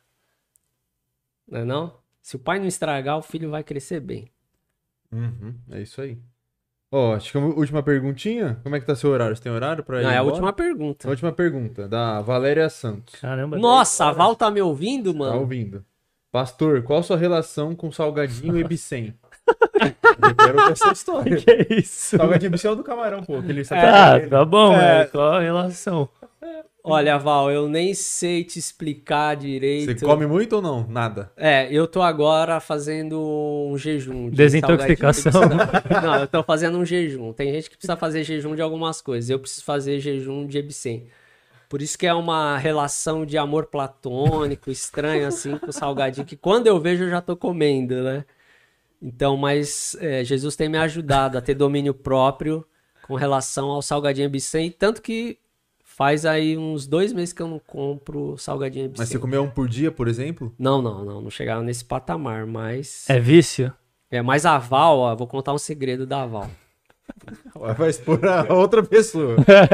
Eu tenho uma relação com as bananas de fritas que ela traz lá de sete barras. Banana frita? É uma banana frita salgadinha assim, mano. Ah, que é tipo um chips. É, Hum. é uma delícia. Então, é muito bom. Essa é Vai minha trocar o relação. Ibicem pela banana É, frita. banana frita. Então, e a Val sempre traz pra gente, quando ela vai pra Sete Barras, ela traz um pacotão pra nós de banana frita. Caraca, o pastor viciado em. Já põe esse clickbait aí, ó. Pastor viciado em Ebsen. Pastor, É. pastor fazendo tratamento. Meu, pra esse salgadinho é um lixo. É um lixo. É sal num É isopor. puro sal. Ô, você lembra que você comia isopor lá das peças? Comia não. Comia, Não, comia. Não, Você não comia? não, isopor não. Eu só comia outra coisa que era parecida com isopor, mas não os isopor da peça. Você fez eu comer esse isopor, Você comia. Eu fazia você comer, mas eu não comia. Mano. Eu assim. colocava um outro tipo na minha boca e te dava o isopor. você Olha aí, comia. mãe. Tá explicado porque eu sou assim hoje. Aí, ó, o tanto de químico que eu é, consumi. É. Bom, vamos caminhando pro final, então. Isso aí. E aí, o que, que tem de. Ah, projeto você falou, né? Agora vocês estão indo pra internet. Tamo, tô indo pra internet. Quem quiser E- saber mais sobre o João ou sobre a sua igreja, faz uma pergunta aí. É, exatamente isso que eu ia falar. Tá bom. Quem quiser conhecer mais o seu ministério lá na sua igreja, fala aí o nome da igreja. É, PIBRR. Como que ela acha? org No Insta, no Facebook? É só botar pibrr.org.br que acha já no E no Instagram, tem Instagram? Instagram. Tem, Léo? PBRR. PIBRR, porque o seu Instagram é Tem fraquíssimo. uma foto. Eu só tenho Instagram pra, ou, pra seguir os outros.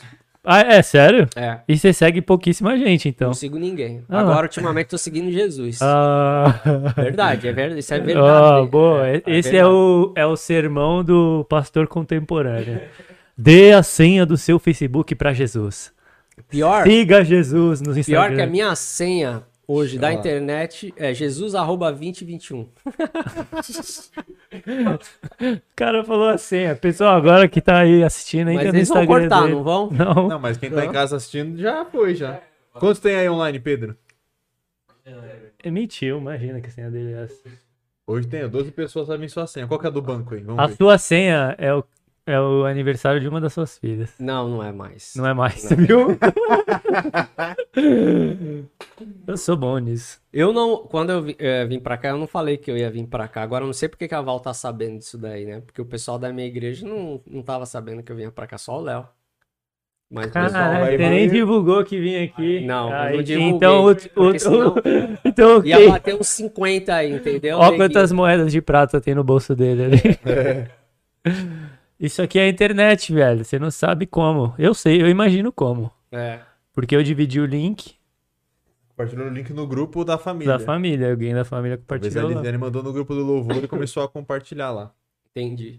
E quando são os cultos lá na sua igreja? De domingo? 10 horas da manhã e 18 horas. Tem alguma programação diferente Não, tem lá? culto, culto de quarta. Faz direito propaganda, pô. Você É. quer ir pra internet, Não. mas não precisa falar. É que o culto de quarta, mano, ele é voltado mais pra. Quebrar o sistema. Não, o público mais assim.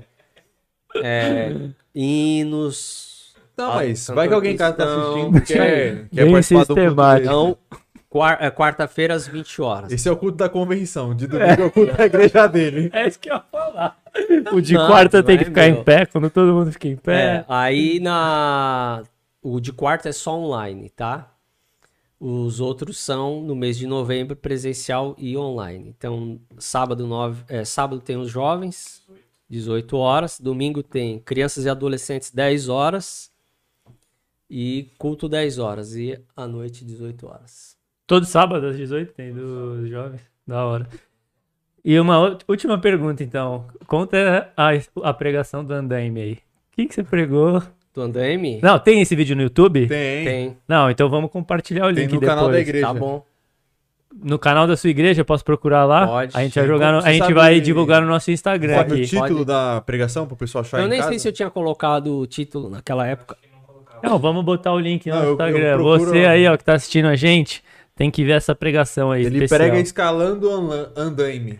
E com uma cordinha que é um barbante. Você tá lá. Não, mas no vídeo, tipo, a corda é isso aqui, velho. Nem era corda, era um cabo de Não ia microfone. segurar nada se caísse. É, é verdade, aquele cabo lá. É porque eu tava acostumado a subir andando. Não, tudo entendeu? bem, eu subo também, mas, Mas tava é, só pra ninguém processar, uma né? segurança, né? Qual que era o tema desse... da- Essa Mas é a minha assim. maior dúvida. Quanto mais alto você sobe na vida, tome cuidado, você pode ficar mais distante de Deus. E Deus tá lá no chão do dia a dia, entendeu? Aí você ia pregando e subindo. Isso. De- Deixou de Cara... rapel depois. Aí ele subiu lá e falou, gente, alguém me tira daqui, por favor. Não, eu Chamou. tive a manha de descer. Não, e explica pro pessoal que você não montou nem só pra isso, tava reformando a Não, a igreja. gente tava mexendo lá, trocando algumas coisas lá. da- E o andaime tava montado, eu aproveitei que ele tava montado, que eu tenho a habilidade de subir, mas não subo mais.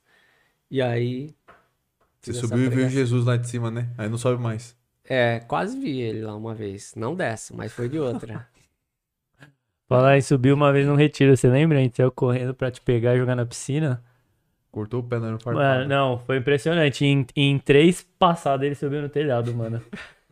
Que eu, eu tava próximo de pegar ele, aí ele pisou aqui. Parkour, na, não existia parkour na época, Não. mas ele ia se dar bem. Ele pisou aqui, pisou aqui, pum, ele já tava em cima do telhado. Aí ele correu em cima das telhas de barro. Aí quebrou algumas. Aí a gente desistiu. Deu um certo momento, ele pulou lá. Eu falei, mano, nem adianta Deixa mais. É. Mas ele não tinha esse físico, ele era mais magro, não sei o que, esportista. É, isso aí. Hoje em dia, na- é, ele batia na gente, porque a gente era menor. Aí no dia que a gente chegou na mesma. Batia pra caramba. No dia que a gente chegou na mesma estatura, a gente parou de apanhar. Que a gente podia Não, mas bater eu nele. nunca bati em vocês. Você tá doido? Explica direito o que era bater. Era não ter peleco, tava, ter teleco na orelha, alguma coisa assim. É, é, é. As marcas, tem marca. Isso aí, bem-vindo à internet. Então aqui foi o lançamento meu na internet. Jorge. Boa. É já, aí. então já quer seu Instagram, velho. Eu É. vou. A gente tem uma pessoa que cuida das nossas redes sociais aqui, ela dá- faz consultoria. Tá, beleza. E é isso, tem mais alguma coisa pra falar? Não, Uma- amém. Tem muito assunto aqui que daria pra ficar muito É. mais, né? Tem, mas acho que já o horário já deu. O pessoal também já tá cansado lá do outro lado. Eles não cansam. Eles são incansáveis. É, Sexta-noite ainda? Pensa assim, ó, daqui até sua casa, quanto tempo você demora? uma hora. Então, você vai ouvindo o programa. Nossa, uma hora. Uma hora. Gastamos uma hora. Agora, sem trânsito. E com trânsito. Vocês disseram que ia entregar uma lembrança aí? Ah, é verdade. não, é Boa, agora. é do- agora. falando dos patrocinadores. Quase A esqueço. gente queria agradecer, eu quero um presente. Quero um presente da Na- Nath. Bruna. Da Bruna. Bruna e do Eduardo. Do Dudu. Bruno e Dudu. Se você vai dar uma caneca, um boné, uma camiseta, um guarda-sol pra sua equipe aí, presentear o pessoal da sua igreja, no seu trabalho, qualquer lugar, fala com eles, eles vão te aí, dar um desconto aí. Aproveita também o Esquenta Black Friday. Esquenta Black Friday aí, eles estão com promoção boa também.